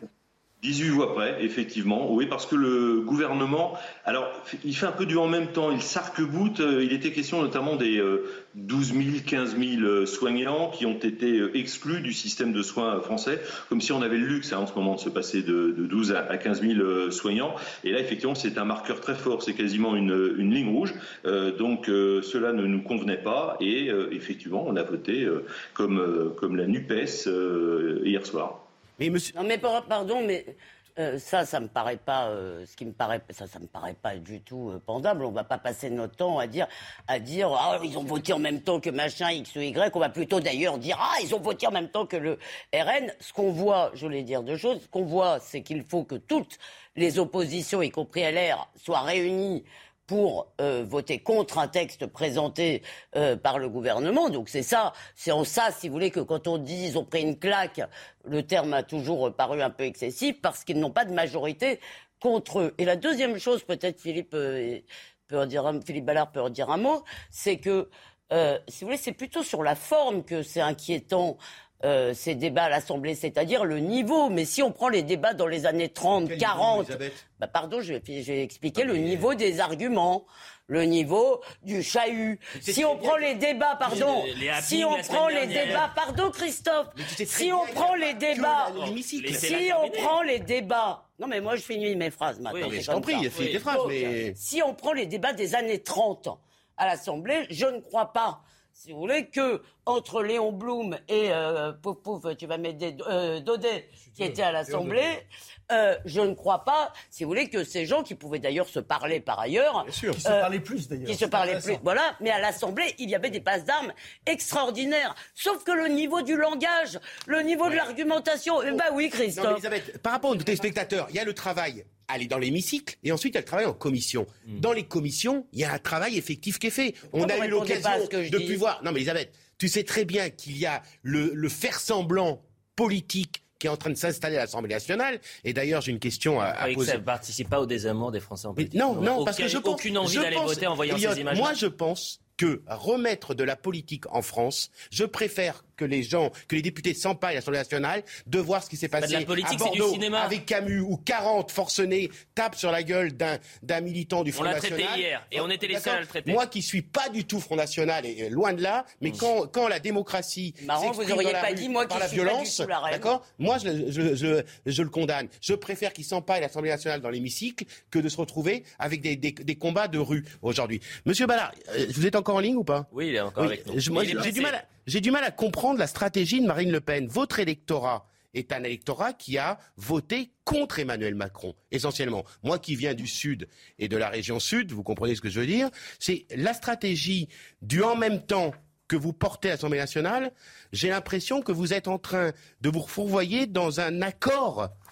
pas dit comme ça, mais avec la Macronie. Et j'ai l'impression que votre électorat aujourd'hui, euh, au fur et à mesure, va se détacher pour aller ailleurs. Vous voyez ce que je veux dire, Monsieur Oui, mais, je pense que vous faites, pardon, mais une, petite erreur dans votre analyse et votre question, parce qu'encore une fois, on en parlait il y a quelques instants. Hier, nous avons affronté frontalement le, gouvernement et à 18 voix près, c'était un stop qui était au, au, mais la motion de censure, enfin, on est pour une opposition ferme et constructive là. pardon, mais LFI veut transformer l'hémicycle en cirque en véritable cirque. Il se comporte, il ne respecte pas les institutions, voilà, euh, tout simplement. Effectivement, entre le travail en commission euh, et ce qui se passe dans l'hémicycle, euh, je peux vous dire qu'il y a un delta quand même qui est qui est assez large. mais là, la France insoumise a décidé de faire de l'hémicycle un théâtre, un cirque où bah, on vocifère, on siffle, on ne se serre pas la main, j'en sais quelque chose. C'est la question que j'allais vous poser. C'est la dernière question. Allez-y, Philippe, terminez. Philippe Ballard, J'écoutais Katnins tout à l'heure vous, vous repassiez l'extrait, ils sont quand même extraordinaires. Ils nous reprochent euh, de ne pas apporter leur voix à leur motion de censure et dans le même temps, si je puis dire, ils refusent de nous serrer la main. Enfin, je veux dire, euh, je pense qu'ils n'ont toujours pas compris le rôle du, euh, de l'Assemblée nationale, ces, ces, personnes. Vous savez que cette séquence, moi j'étais off, disons-nous, la semaine dernière les gens m'ont interpellé la semaine dernière sur cette image, vous euh, présentant euh, à, l'Assemblée nationale et Louis Boyard qui vous refuse, euh, qui refuse de vous serrer la main. Ça, c'était l'image qu'on a pu voir et je vous dis, ça a choqué les gens. et c'est, ça paraît évident. Oui, mais que les gens vous interpellent pour vous dire, il y a une image qui m'a choqué, c'est, très rare que, que ça soit autant. Est-ce que, en revanche, dans les coulisses, Louis Boyard s'est excusé et est venu vous ah voir? non, pas du tout, pas du tout. Et est-ce qu'il y a euh, des responsables de, la France insoumise ou de la NUP qui euh, en ont parlé avec vous en disant effectivement c'était une erreur, il n'aurait pas dû, etc. Non, non, on a des rapports euh, avec, euh, j'ai envie de dire civilisés, avec quelques députés euh, de la France insoumise, mais pour beaucoup, non, c'est de l'ignorance. On se croise dans le couloir, on peut dire bonjour de la tête, aucune réponse. Enfin, je veux dire, ça en dit long quand même sur leur sur leur état d'esprit. Je globalise pas parce que pour certains ou certaines d'ailleurs, on se salue, on prend même des cafés ensemble à, la buvette, mais pour d'autres et beaucoup d'autres, c'est pas, du, ils sont pas du tout dans cette optique. voilà, nous, on est pour le respect des institutions encore une fois, on va être ferme, mais constructif. On va être très ferme vis-à-vis euh, du, gouvernement. Et pour répondre à la première question qui, euh, qui m'était posée, non, vous savez, les électeurs, moi je suis allé dans ma circonscription, ils m'ont dit euh, surtout, vous bloquez Macron. C'est le verbe qui, qui revient d'ailleurs. Ça veut dire que les Français sont adultes. Enfin, pour ceux au moins qui se déplacent pour aller voter, ils ont compris nos institutions. On ne va pas leur vendre Marine Le Pen aurait pu être Premier ministre. C'était ridicule. Par contre, on peut bloquer la politique d'Emmanuel Macron sur la retraite à 65 ans et sur tous les sujets qui vont passer. On pourra les enrichir parce que là, pour le pouvoir d'achat, euh, franchement, le compte euh, n'y est pas. Alors, ils ont euh, beau avoir des beaux mots, on vous écoute, on vous entend, on va reprendre des propositions. Bah, banco, on va voir ce qui se passe réellement à l'Assemblée nationale, mais on n'est absolument pas dans une, une opposition qui veut pactiser avec la Macronie, bien loin de là. Eh bien, écoutez, merci Philippe Ballard. Je vous sais pressé parce que cet après-midi, ce sont les premières questions au gouvernement. Ça risque d'être musclé. On va essayer de décrypter tout cela. coffre euh, la France insoumise, qui n'a rien à voir avec le débat parlementaire où il peut, en avoir, il peut y avoir en effet empaillage. Moi, j'ai dit qu'un assistant parlementaire, excusez-moi, mais j'ai connu le débat sur la liberté de l'enseignement. Hmm. C'était quand même assez chaud, hein, euh, si on n'a pas une mémoire de poisson rouge. Donc simplement, euh, je, je trouve finalement. ça peut être. Non, mais justement, je trouve finalement que la France insoumise. Ça peut être fait, musclé, je trouve que la France insoumise, ça peut être dur, mais ça peut éviter d'être grossier. C'est civil, mais simplement, la France insoumise aujourd'hui, objectivement, est le meilleur allié d'Emmanuel Macron et du gouvernement de Mme Borne. Car quand on voit en effet la manière dont Mme Borne les a remis à sa place, d'ailleurs totalement justement, hmm. c'est vraiment le, ce, type de, de, de pratique politique c'est le, ils sont les meilleurs alliés en fait. Ils sont les idiots utiles pour reprendre quelque chose qui leur est cher, une expression qui leur est chère dans leur euh, dans l'histoire de, leurs idées politiques. C'est les idiots utiles de la Macronie. Oui, mais alors moi je vois, il n'y a, pas que parce que j'ai lu dans le Monde qui approuvait évidemment ce grand courage euh, un député courageusement anonyme socialiste qui expliquait le pauvre chéri que comme il ne savait pas encore qui était qui et qu'il pensait qu'il y avait un facho sur cinq ou sur quatre ou je sais plus combien, j'ai pas fait le 9 x 7 enfin bref, un sur cinq. Mm. Euh, et comme il, comme il expliquait qu'il y avait un facho sur cinq et qu'il n'avait pas encore repéré, et que sans doute c'est contagieux, eh bien le pauvre chéri n'allait plus à la buvette de l'Assemblée prendre son petit déjeuner parce qu'il avait peur de prendre son café avec des fachos. Bon. Et le monde, évidemment, était là. Oh, Charlotte Dornelas. Je pense qu'il aurait eu peur de François Mitterrand. Charlotte Mais il y a quel- Dornelas. Il y, a- il y quelque chose d'absolument grotesque et il y a un- une baisse du niveau qui est partout, donc aussi à l'Assemblée, hein, du niveau euh, intellectuel et donc des débats. D'accord. Maintenant, je sens monter un peu une tentation de la diabolisation sur LFI qui est quasiment euh, la même en miroir que celle qui a pesé sur le Front National et sur le Rassemblement National pendant des temps. Et ça commence à m'agacer. Pourquoi? Je vous prends trois exemples. Un, la question du serrage de main. C'est absolument ridicule. Mais j'ai souvenir de Marion Maréchal, députée la plus jeune, qui était à côté de l'urne. C'était les députés LR hein, qui lui serraient pas la main. Donc c'est pas LFI qui commence, quoi. Sauf qu'à l'époque, ça choquait moins. C'est tout aussi choquant. Bien et sûr, sauf prenait que- pas l'ascenseur avec elle. j'ai- Mario Sauf que- Maréchal racontait que quand elle était dans l'ascenseur, les mecs voyaient qu'elle était là, ils ne prenaient pas l'ascenseur avec Ce que je veux dire, c'est que c'est c'est extrêmement, euh, euh, comment dire, euh, grotesque, c'est mal élevé, c'est ridicule, c'est antidémocratique, c'est tout ce que vous voulez. Malheureusement, ça n'est pas nouveau. Et je, je vois bien que tout le monde essaye de se racheter un peu une conscience sur le dos de LFI parce que ça devient le nouveau diable. Je suis, je le dis d'autant plus euh, librement que je- je- j'ai assez peu de points d'accord avec LFI euh, sur le terrain politique. J'ai peur que cette diabolisation sur des terrains annexes finisse par être absolument contre-productive, comme ça l'est systématiquement. Il y a cette question-là. Et la deuxième chose, on disait toujours, on, on- on- on- on parlait de la question d'anomalie démocratique, évidemment, formule utilisée pour faire réagir pendant une semaine. Derrière, on a quand même un ministre de l'Intérieur qui a qualifié d'ennemi Oui. deux partis arrivés à l'Assemblée nationale. Donc, qui cherche, euh, en- entre guillemets, qui cherche à ce que ça se passe mal, à ce que les, les, les, les passes d'armes soient euh, en dessous du niveau de la mer? J'ai l'impression qu'il n'y a pas que la France insoumise. Alors, j'ai aucun problème à le dire sur la France insoumise. Ils transforment leur espèce de mariage à l'extérieur euh, Oh, de, la l'Assemblée. la semaine. Non, mais ce Tout est ridicule, Attendez, mais c'est pas les je vais répondre à Charles. Non, je vais répondre à Charles.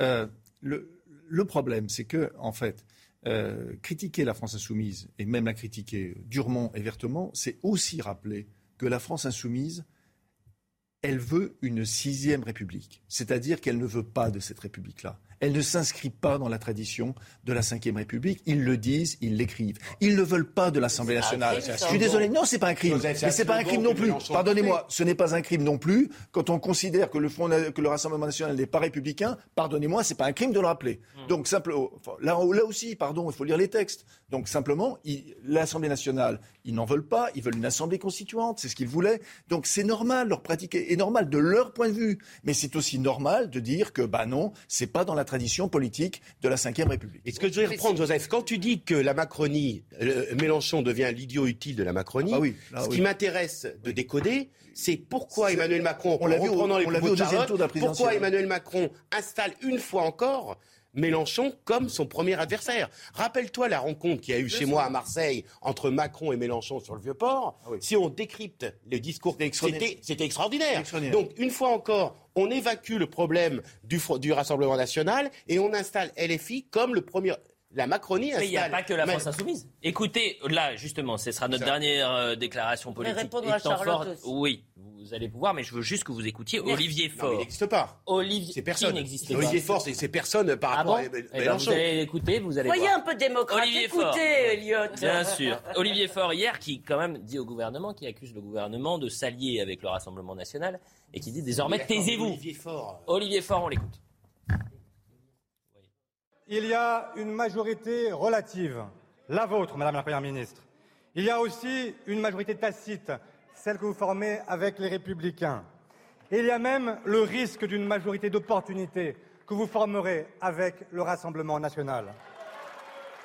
Vous pouvez hurler. Ce n'est pas moi qui ai inventé les mots de M. Dupont-Moretti, de M. Bayrou, de Mme Calvez et autres, qui ont même exprimé une préférence pour l'extrême droite plutôt que pour la gauche. C'est une, c'est inédit dans l'histoire de la République. Vous êtes les premiers à le faire.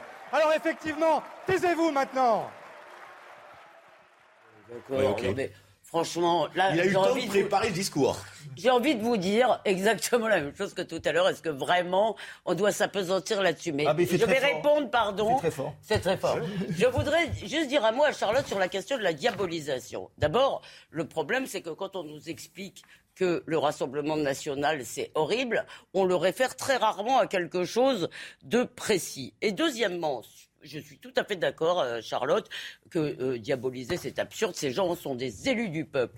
En revanche, j'en ai un peu ras-le-bol qu'à chaque fois qu'on critique Papendiaï ou qu'on critique euh, la France insoumise sur des positions, sur l'islamo-gauchisme, si vous voulez, non mais on, se, on, nous répond ça, c'est-à-dire ah vous diabolisez, vous voulez les non, exclure. Non. Ah non, j'ai pris des exemples. Non mais je parle pas de vous, je dis ah juste que ah je suis, absolument d'accord avec ce que vous avez dit et le politiquement correct de droite m'ennuie autant. Mm. que le politiquement correct de gauche. Parce que nous le voyons venir, évidemment, hein, chère mm. Charlotte. Donc, euh, voilà. Christophe Madrol et ensuite tout à l'heure je critiquais bon, Olivier Faure. Moi, je viens de cette gauche. Je viens pas de la gauche ah bah d'Olivier Faure. Je viens ah plutôt de, la, de, la, gauche de Bernard Cazeneuve, qui n'a pas accepté ce rassemblement avec la Nupes. Olivier Faure, comme Bayou, je l'ai dit tout à l'heure, ont disparu du débat politique. Ils ont fait euh, allégeance à Mélenchon et au programme de Mélenchon pour récupérer leur Marocain à l'Assemblée nationale. Mais cette gauche-là me fait mal. Moi, je viens d'une gauche, Elisabeth, social-démocrate. C'est pas la gauche de Mélenchon. Et quand je vois Olivier Faure, quand je vois, quand je vois Olivier quand je vois Olivier Faure érupter face au gouvernement, j'aurais aimé qu'il ait la même force à un moment donné pour euh, taper sur les frondeurs à l'époque de François Hollande ou parler effectivement d'une même voix à une époque où la gauche aurait pu avoir un mot à dire en 2017 vis-à-vis d'Emmanuel Macron. Et il a eu la force de s'allier avec l'extrême gauche pour les D'accord, mais bon, on voit très bien que de toute façon, le Parti socialiste est mort on le sait en France, malheureusement, j'ai mal à ma gauche. Elle va se recomposer à un moment donné, je l'espère. Mais à un moment donné, euh, exactement. Bravo, La pub. On revient dans un instant. Écoutez, il y a plein de thèmes. Mais Cazeneuve, c'est jamais que la bon, Hubert. Écoutez, vraiment, on a, euh, il va nous rester une vingtaine de minutes parce qu'on va jouer les prolongations, je le disais. Euh, est-ce que vous voulez commencer après la publicité avec ce chiffre? On a 8 milliards d'êtres humains à partir de, novembre. Avant la fin de l'année, on, on, va dépasser la barre des 8 milliards d'habitants dans le monde. Et il y a une déclaration de Nicolas Sarkozy, c'était en septembre dernier, qui disait la crise migratoire n'a pas encore commencé. Est-ce que vous voulez faire ce thème-là ou est-ce qu'on commencera juste après la publicité avec les policiers qui ont été agressés à Aix-en-Provence? Autogestion maintenant ici. C'est aussi un peu la. C'est l'Assemblée. C'est l'Assemblée. C'est l'Assemblée. Je vous propose ces deux thèmes-là pour commencer après la publicité. Vous préférez quoi 8 euh, milliards d'habitants dans le monde? Bah, Pour un écolo. 8 euh, milliards d'habitants dans le monde? Allez, Elisabeth. Oui, non, mais moi, je trouve les deux sujets sont intéressants. On fera les deux, évidemment, on fera les deux. Bon, bah alors. Les policiers. Bon, bah, je choisirai pendant la publicité. Voilà, c'est ça. Et à la fin. Vous n'arrivez même pas à la fin, c'est le chef qui décide. C'est ça. C'est quoi nous Quasiment 10h30. On continue l'heure des pros jusqu'à 11h avec Elisabeth Lévy, Joseph Mazescaron, Charlotte Dornelas et Christophe Madrol. Vous n'avez pas choisi pendant la publicité, donc c'est moi qui décide. Et effectivement, c'est un sujet qui est très important et c'est très sérieux. Euh, et malheureusement, ça se répète puisque cinq policiers ont été euh, pris à partie et tabassés à Aix-en-Provence. Euh, évidemment, les médias n'en parlent pas. Et euh, on en a parlé un peu euh, hier et je voulais vraiment qu'on le traite aujourd'hui. On va faire un point sur l'actualité avec Audrey Berthaud et on verra le sujet de Stéphanie Rouquier dans un instant. Le point sur l'info. Manger de la charcuterie augmenterait le risque de certains cancers. C'est ce que révèle un rapport de l'Agence nationale de sécurité sanitaire de l'alimentation. En cause, les nitrites. Ce conservateur fabriquerait donc une substance cancérigène. Les scientifiques recommandent de limiter votre consommation de charcuterie. Et au Japon, la famille et la foule ont assisté aux funérailles de Shinzo Abe, l'ancien Premier ministre japonais assassiné vendredi dernier. La cérémonie s'est déroulée dans un temple bouddhiste dans le centre de Tokyo, en présence notamment de la veuve de Shinzo Abe et du Premier ministre en exercice Fumio Kishida.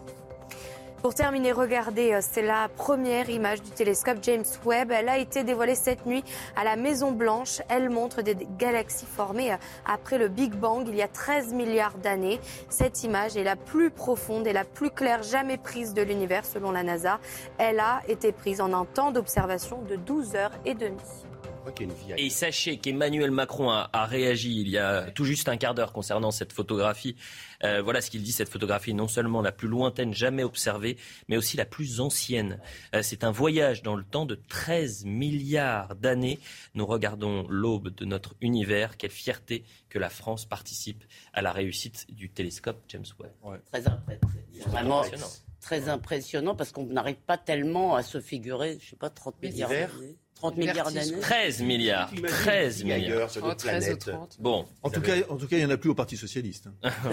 je, l'ai dit tout à l'heure. Revenons sur oh, bon. Revenons sur ce sujet qui est bien, bien plus grave euh, que cette image, mais je vais essayer de, de, de voir euh, peut-être pour ce soir lors des Pro 2 et euh, de, de, contacter un expert qui nous explique un peu cette cette photographie et comment on a pu arriver à, à, une, à un tel niveau de technologie. Revenons à ces policiers qui ont été agressés donc à Aix-en-Provence. Cinq policiers pris à partie par une quinzaine d'individus dans la nuit de samedi à dimanche, violemment agressés à coups de pavé. Ils étaient euh, hors service, mais ils ont été en fait reconnus par les délinquants. Deux des agresseurs ont été interpellés par la police municipale. Stéphanie Rouquier nous raconte. Dimanche, à 5 heures du matin, cinq policiers qui n'étaient pas en service sortent de cette boîte de nuit en plein centre d'Aix-en-Provence. Quelques mètres plus loin, un groupe de 15 individus leur tombe dessus. Ils sont agressés euh, gratuitement, violemment, par une horde sauvage qui n'hésite pas à leur jeter des pavés quasiment à bout portant euh, au niveau du corps, au niveau du visage. On a la quasi-certitude, en tout cas aujourd'hui, que euh, les agresseurs savaient que ces cinq hommes victimes étaient des policiers. Des policiers municipaux interviennent et interpellent deux individus. Les cinq policiers agressés présentent tous des fractures. Ils sont sortis de l'hôpital et retournent chez eux, à Chalon-sur-Saône, dans la journée. Ils étaient en mission dans la région pour quelques semaines. Écoutez, Mathieu Vallet, très en colère hier, était l'invité de CNews. Voilà ce qu'ils disent. Ils ont été fracassés. On. Ils ont été fracassés. Ils vont dans une boîte de nuit, dimanche matin à 5 heures, ils sortent. Ils sont identifiés, reconnus comme étant policiers. Aujourd'hui, quand on est policier, on est une cible, on est une cible à abattre. Ce policier que vous avez euh, vu euh, sur vos images, il s'est fait fracasser à coups de pavé. Ils étaient à 15 dessus. On n'est plus sur des voyous, on n'est plus sur des euh, barbares, on est sur des criminels qui veulent tuer du policier. Et aujourd'hui, il y en a marre. Quand on est policier aujourd'hui, on peut plus aller au cinéma, on peut plus sortir en établissement de nuit, dans un restaurant, dès qu'on identifie. Puis imaginez, là, ils n'avaient pas leurs enfants et leurs conjointes ou leurs conjoints. Est-ce que c'est normal en France aujourd'hui? Il y a une exaspération des forces de l'ordre. Alors j'entends qu'il va y avoir des interviews, qu'il va y avoir encore des paroles d'amour pour les policiers, mais aujourd'hui on veut des actes. Il faut enfermer tous ceux qui fracassent, ceux qui portent l'uniforme. Ces images, elles sont terribles. ce qui est terrible, c'est que Mathieu Allais dit il y en a marre, parce que c'est récurrent, et on pourrait presque le dire aussi, nous commentons ce genre de choses depuis des mois et des mois et des mois, si vous voulez, en disant à chaque fois la même chose, la réponse pénale. Et pardon, vous allez me dire que ça n'a rien à voir, mais moi je viens de recevoir un mail, c'est ça parle de professeur. Et voilà le, comment on recrute un professeur dans l'enseignement primaire à Toulouse. Son rôle principal, rompre avec la posture magistrale, déconstruire la figure du professeur pour ne plus être au centre des activités de la classe. Pourquoi je vous dis ça?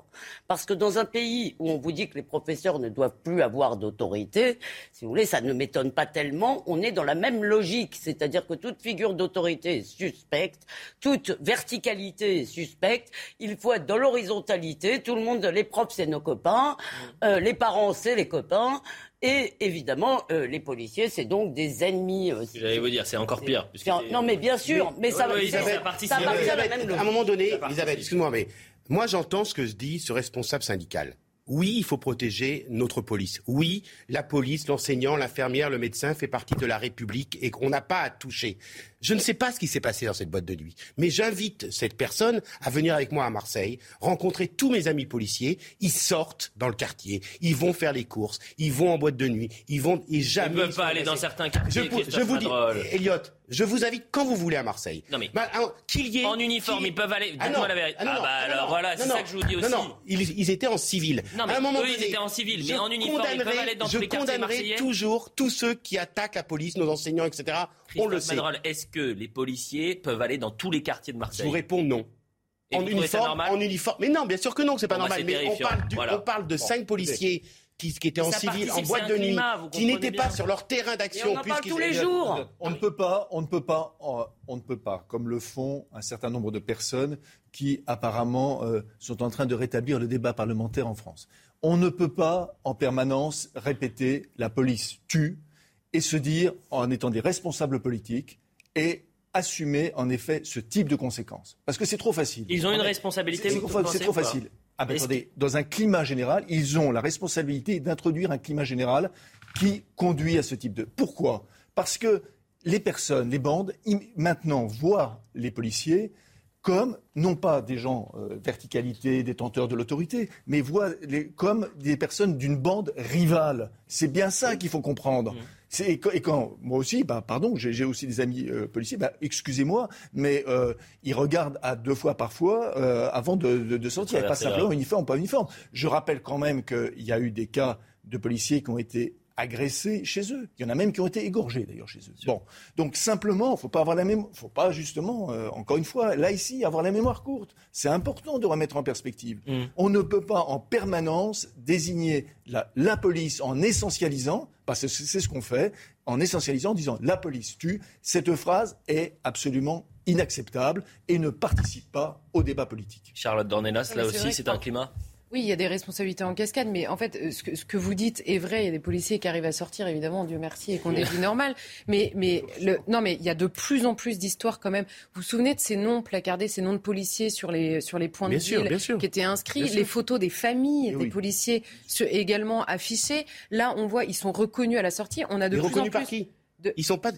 C'est ça qui me gêne dans ce. Je pensais qu'ils étaient. Hein. Non, mais je pensais qu'ils étaient en service à Aix-en-Provence. En hmm. fait, d'après le reportage, ils ne sont pas d'Aix-en-Provence. Donc vous avez entendu les témoignages. Ils ont la quasi certitude qu'ils ont été reconnus parce qu'ils étaient. Attendez, mais je suis d'accord avec ce que vous dites. entendu dans la boîte. Je veux pas utiliser. Je veux pas utiliser cette, cette histoire dramatique. mais justement, je, je, je vous avez raison, Charles. Vous avez raison. Mais voilà, je ne sais pas ce qui s'est passé en Qu'est-ce que vous voulez démontrer en fait? Rien du tout. Je, rien du tout. Je rien démontrer. Je reprends ce que Charlotte. Bien évidemment, il faut protéger notre police. Et, euh, Joseph a raison. Aujourd'hui, il y a deux bandes. Il y a le côté républicain qui sont où il y a la police, les médecins, les infirmières qui sont agressés en permanence. Mais je ne veux pas utiliser ce cas de figure à Aix-en-Provence où on ne connaît pas réellement l'histoire. Peut-être que c'est une raison entre cinq individus qui sont policiers avec une bande de jeunes. Je peux dire. Mais par contre, vous avez raison de dire que la police doit être protégée. Mais c'est une interprétation. Mais dire que la police doit être protégée, je ne sais pas si vous entendez votre phrase.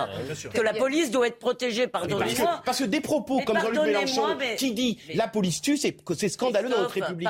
Parce que Elisabeth Aujourd'hui. Écoutez-vous. Aujourd'hui. Oui, mais j'avais commencé une phrase, donc je vais la finir. Euh, Pardonnez-moi, cher Christophe. Oh. Vous dites une phrase qui me semble absolument incroyable. La police doit être protégée. Je vous rappelle que c'est la police qui doit nous protéger.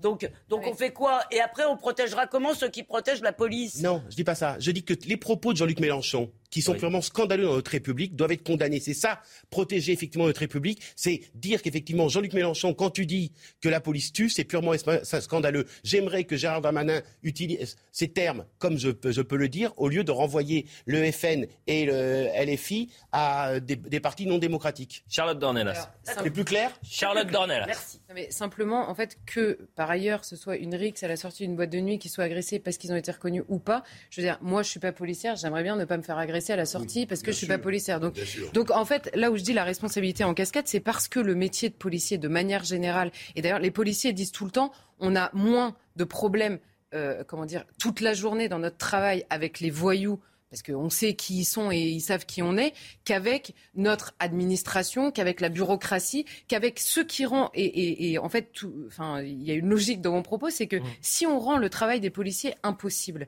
si les enquêtes n'arrivent pas à aboutir parce que c'est trop compliqué, il y a trop de paperasse, c'est-à-dire que ça ne tient pas devant la justice, qui a donc une réponse inadaptée. Résultat, ces mecs-là sont dehors et à la fin, qui tapent sur des policiers, en effet, ça dit la chose sur la question de l'autorité, mais il y a combien d'histoires de gamins poignardés à la sortie des boîtes de nuit, de familles endeuillées. On peut même pas se souvenir de tous leurs noms tellement il y en a. Et à chaque fois, c'est ce qu'on appelle les violences gratuites depuis des années. Gratuites de quoi? C'est une guerre, en effet, de t'es pas là au bon moment, t'es devant moi, tu me plais pas, je te mets un coup de couteau, tu me refuses une cigarette, ça me plaît pas à la sortie, tu me regardes mal. Et en effet, quand c'est un policier, c'est le stade au-dessus parce qu'en effet, on identifie un gang opposé. Mais tout ça est très lié au travail impossible initialement, rendu extrêmement compliqué de la police en général. Et quand on voit le burn-out ou les policiers qui nous disent on n'en peut peut plus c'est complexe. Hein. Leur, leur, euh, leur, comment dire, leur, euh, pour le coup, leur désespoir professionnel, il est, il est composite. Il n'y a pas que la question des voyous, il y a vraiment leur travail de base. Donc quand on entend même Elisabeth Borne dans son discours de politique générale nous dire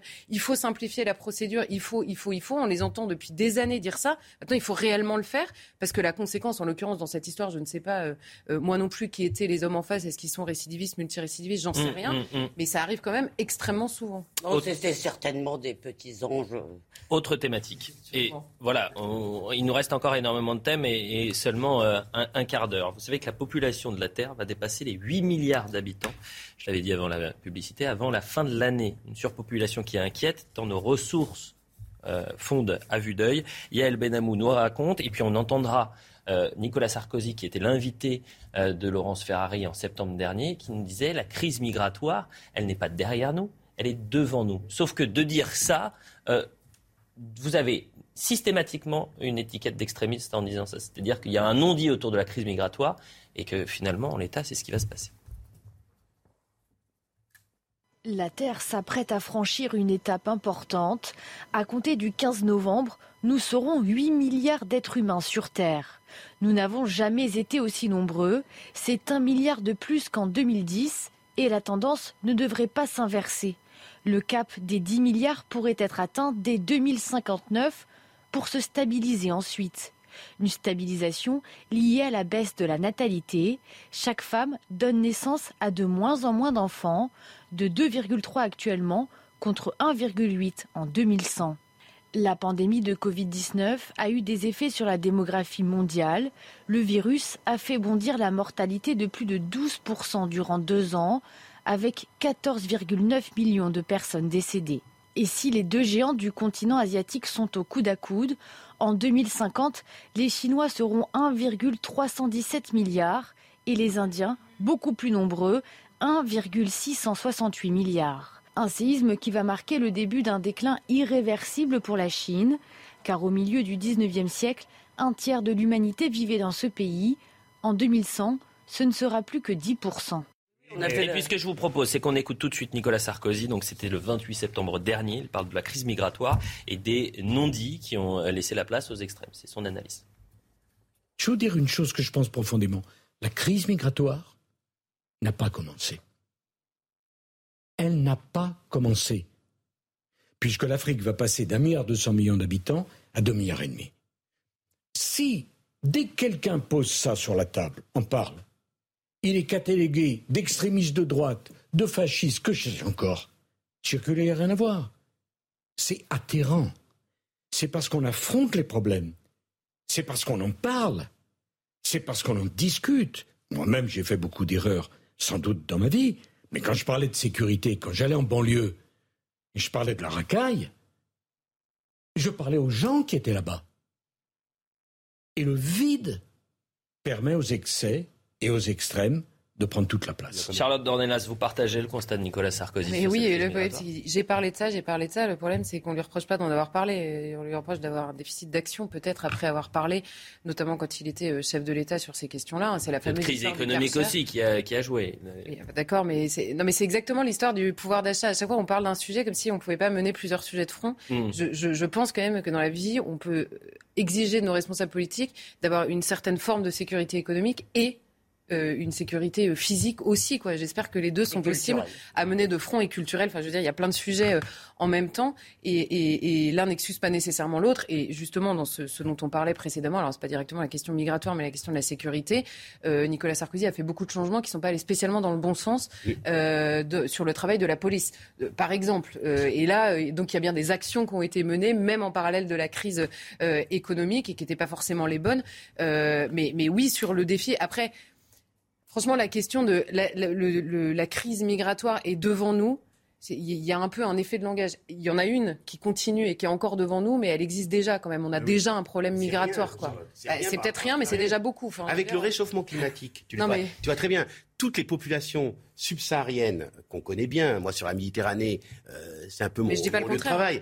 Le réchauffement climatique va amener de plus en plus de migrateurs, de migration. On sait très bien que les la migration climatique est une réalité maintenant. Et dans les 20 prochaines années, ça va être des millions de personnes qui vont vouloir passer la Méditerranée pour monter vers le nord, comme ça s'est toujours passé. Donc ce que dit Nicolas Sarkozy, et ça fait plaisir de, euh, enfin qu'ils prennent conscience de ça, parce que c'était un climato-sceptique il y a 20 ans assez fortement. Je me souviens d'affrontements que nous avions eu avec Nicolas Sarkozy, où la question du réchauffement climatique, c'était pas du tout son sujet. Aujourd'hui, ça devient un sujet d'actualité. Et 8 milliards, c'est déjà énorme. est-ce que la France peut supporter, est-ce que le monde peut supporter les 8 milliards d'individus aujourd'hui? Je vous rappelle d'ailleurs qu'il y avait un écologiste qui était Yves Cochet, qui pensait que les, êtres humains devaient arrêter de faire des enfants. C'est-à-dire, on raisonne toujours comme si l'humanité ne trouvait aucune solution aux problèmes nouveaux. Je voulais, quand même, moi je suis une bonne élève, je voudrais répondre à votre remarque sur le fait que parler d'immigration. Non, mais il y a euh, 10 euros supplémentaires de 230 millions, c'est ça? Voilà. Et, que parler d'immigration euh, vous classe à l'extrême. Et c'est assez frappant si vous voulez, que c'est toujours, alors pour Le Monde, pour France Inter, pour euh, des tas de gens qui se disent de gauche, si vous voulez, c'est la question qui fait clivage. Pourquoi ils pensent que le Front National, c'est le parti des méchants, parce que le Front National est depuis très longtemps sur ces questions-là, et 70% des Français à peu près euh, voudraient que l'immigration s'arrête ou soit très fortement réduite à nos besoins, eh bien, il y a un certain nombre de leaders d'opinion qui continuent à penser qu'effectivement, si tu es gentil, si tu es dans le camp du bien, eh bien, tu aimes l'immigration, tu penses que c'est l'état normal des sociétés. Pardon. Joseph deux, petites remarques euh, euh, à côté. Euh, la, première, c'est que lorsque on, regarde les chiffres, et ça a été dit d'ailleurs dans le reportage, les, les, chiffres montrent qu'il y a euh, non pas une stagnation ou un recul, mais quand même une pondération de, enfin de, cette manière exponentielle où l'immigration devait. Euh, pourquoi? Parce qu'il euh, y a un certain nombre de, pays où on voit qui sont en situation d'effondrement démographique. C'est vrai. Je parle notamment de la Chine. Voilà ce qui a des conséquences d'ailleurs pour nous, hein, des conséquences euh, pour toutes les entreprises françaises ou européennes qui avaient parié jadis sur la Chine comme étant une forme d'Eldorado. Bon. Et là, on voit en effet un risque d'effondrement progressif du marché intérieur chinois. Bien. D'où d'ailleurs l'attitude agressive des Chinois pour, euh, sur Taïwan ou autre. Tout ça, ça a des conséquences géopolitiques. Ça, c'est mon, mon, premier point. Le deuxième point, c'est que, bien sûr, il y a le climat, bien sûr, il y a, la, question de, de, la crise migratoire, mais ces migrations, d'abord, nous allons, à mon sens, nous allons les, les, subir en raison de la crise alimentaire qui se profile. Voilà. Et cette crise alimentaire. est accélérée par la guerre en Ukraine. Elle n'est pas à moyen terme, hmm. c'est maintenant. c'est maintenant qu'elle commence. Voilà, ça, c'était les deux points. Bon, voilà ce qu'on pouvait dire. il nous reste euh, cinq, un peu plus de 5 minutes. Et ce que je vous propose, c'est qu'on respire un petit peu. J'ai une surprise, j'ai un invité surprise euh, qui est en direct avec nous, euh, qui est donc Nicolas Pagnol, qui est le ah. de Marcel Pagnol. C'est rigolo, j'en parle. Bonjour, Nicolas Pagnol. Merci d'être avec nous. Je rappelle que vous êtes euh, gestionnaire des droits de la succession de Marcel Pagnol et que vous êtes metteur en scène de Fabien qui est actuellement au Festival d'Avignon euh, du 7 au 30 juillet à 13h15. Euh, Alors, expliquez-nous, racontez-nous un peu cette pièce et puis on, en profitera aussi de, pour parler de, de l'immense personnage qui était votre grand-père. Alors tout d'abord, je dois préciser que je ne suis pas le metteur en scène de cette pièce. Elle est mise en scène par Marc Pistolésie. Euh, j'ai juste été conseiller artistique euh, aux côtés de, de Marc. Euh, bien, cette pièce est assez, elle dénote hein, dans le catalogue de, de Marcel Pagnol parce qu'elle ne se passe pas en Provence, elle se passe dans le milieu du cirque. Il y a un petit côté Todd Browning, Freaks. Dans, dans, dans, cette histoire, on croise la femme à barbe, le nain, l'homme tronc, la femme serpent, et on va s'apercevoir que la monstruosité n'est souvent pas vraiment physique, elle est, euh, elle est morale ou intellectuelle parce que le, le, le, héros, si on peut l'appeler comme ça, de cette pièce, qui est Fabien, est un, est un manipulateur. Et donc on va rentrer dans l'histoire de son couple et il va se révéler, être un, un monstre. C'est la dernière pièce écrite hein, par Marcel Pagnol, euh, si je ne m'abuse, et c'était en 1956 tout à fait. Et, à l'époque, elle n'avait pas vraiment rencontré de succès. Je pense que c'était dû au fait que le droit des femmes euh, n'était pas euh, mis en avant comme il peut l'être euh, aujourd'hui, parce que c'est de ça dont il s'agit dans, dans, dans, cette pièce. et, Marc Pistolesi et Nicolas Dromard, qui sont à l'origine de, de cette création avec la compagnie dans la cour des grands, m'ont tout de suite dit non mais c'est vraiment très contemporain. Euh, il y a vraiment quelque chose à, faire euh, autour de, ce thème. Et, et, la fantaisie de la mise en scène de Marc a fait le reste. Donc on a vraiment, comme d'habitude chez Marcel, du fond, dramatique, avec beaucoup d'émotions et, beaucoup de rire et de, folie aussi qu'a amené Marc. Est-ce que euh, euh, euh, a réussi à transmettre Marcel Pagnol aux, jeunes générations encore aujourd'hui? Alors, si on dépasse le cadre de cette pièce, je pense que les, thématiques que, Marcel a essayé de nous transmettre, je pense qu'il y a réussi, c'est la fidélité en amitié, le, respect de la nature, la famille, le respect de l'autre dans ses différences et dans le, respect de soi-même aussi. Euh, et puis l'entraide euh, entre, entre nous tous. Marcel nous parle de ce qui nous rassemble et pas de ce qui nous divise, sans pour autant euh, être angélique. Mais il y a un peu de Marcel Pagnol sur ce plateau, l'amitié, la fidélité et, ce qui nous rassemble. Merci. et Marseille, bien sûr. Bonjour Marseille. Nicolas. Christophe, bien sûr, Christophe Madrol. bonjour Christophe Madrol. C'est marrant de toi hier soir parce que j'ai, je dînais avec notre ami Kulukowski. Ah, c'était rigolo. Et avec notre ami de Romar aussi, puisque moi j'ai, bon, évidemment, c'est mon terrain de jeu, c'est le Garlaban, puisque j'ai passé toute mon enfance à galoper dans le Garlaban, ce fameux Garlaban, je suis né à l'époque des derniers chevriers.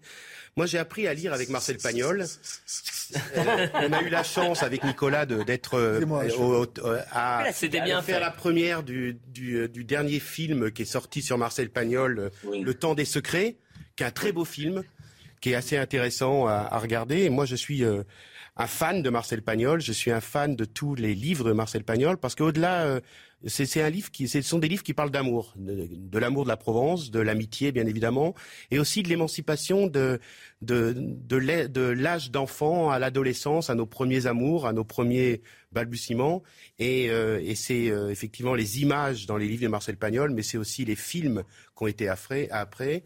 Et euh, c'est vrai que voir Manon des Sources un peu dévêtue pour un garçon comme moi. Oh là là, mais ça, bon, c'est un formidable. Non, c'est un, un, plaisir je trouve de que c'est un... dans les collines. C'est un, alors je ne sais pas si on trouvera Manon. C'est un bel hommage que, que vient de, de faire euh, on doit se Christophe. Un pas longtemps avec, bon, avec modération, bien évidemment, euh, Christophe Madrol. On vous remercie, Nicolas Pagnol. Je rappelle donc euh, la pièce Fabien. Euh, à découvrir au Festival officiel d'Avignon. Et moi, ce que je vous propose, euh, Nicolas Pagnol, c'est que ce soir, il y a 230 millions d'euros à gagner. Et que euh, si l'un d'entre nous gagnons ces 230 millions, on investira encore un peu plus dans cette formidable pièce. On est allé poser, on va boucler la boucle, puisqu'on est allé poser la question aux Français. Qu'est-ce que vous allez faire avec 230 millions si vous gagnez 230 millions? Et on va terminer avec ça. Regardons les l'avis des Français qu'on a pu interroger. Je pars en voyage. J'en profite au maximum. Vous partez où? Dans les îles, n'importe où, mais dans les îles, pour me faire plaisir. Euh, je crois que je le donne intégralement parce que j'ai absolument pas besoin de cet argent pour vivre. Je suis très heureux comme ça et donc euh, bah, je serais ravi euh, d'en faire profiter qui veut. Je serais content et je pourrais protéger plein de gens, plein de projets, plein plein de projets. Le premier? Le premier, rénover une maison familiale. Ah oui Qui y croit? Euh, Je donne tout euh, quand je gagne 230 millions d'euros. Ah, bien sûr, au petit panda et, bien sûr. au surmulot. Cela dit, c'est exactement la, la, défense du surmulot. C'est comme ça qu'on a des principes. C'est à force de le répéter. une fois qu'on est devant le fait accompli, on est obligé de le faire. Bon, il a raison, ce monsieur, il faut le répéter. Écoutez, c'est terminé. C'était un plaisir d'être avec vous euh, ce, matin. C'était dynamique. On a pu traiter plein de sujets. Euh, jongler sur les actualités. On va également jongler sur les invités et sur les émissions, puisque l'info se poursuit sur CNews dans un instant. Je remercie euh, Samuel Vasselin et toutes les équipes. Audrey Missiraka à la réalisation, Eric Boumard, Philippe, Laura Tapiero et Maxime Lavandier. On se retrouve pour l'heure des pros 2 à 20h. On reste pas jusqu'à midi? Vous pouvez, mm. mais sans... Hi, I'm Daniel, founder of Pretty Litter. Did you know cats tend to hide symptoms of sickness and pain? I learned this the hard way after losing my cat, Gingy. So I created Pretty Litter, a health monitoring litter that helps detect early signs of illness by changing colors, saving you money and potentially your cat's life. Pretty Litter is veterinarian developed, and it's the easiest way to keep tabs on your fur baby's health right at home. Go to prettylitter.com and use code ACAST for 20% off your first order and a free cat toy. Terms and conditions apply. See site for details. When you make decisions for your company, you look for the no-brainers. And if you have a lot of mailing to do, stamps.com is the ultimate no-brainer. It streamlines your processes to make your business more efficient, which makes you less busy. Mail checks, invoices, legal documents, and everything you need to keep your business running with stamps.com. Seamlessly connect with every major marketplace and shopping cart. Schedule package pickups and see your cheapest and fastest shipping options from different carriers. With rates up to 89% off USPS and UPS rates. And with the Stamps.com mobile app, you can take care of mailing and shipping wherever you are. Make the same no-brainer decision as over 1 million other businesses with Stamps.com. Sign up with Code PROGRAM for a four-week trial, plus free postage and a free digital scale. No long-term commitments or contracts. That's stamps.com. Code program.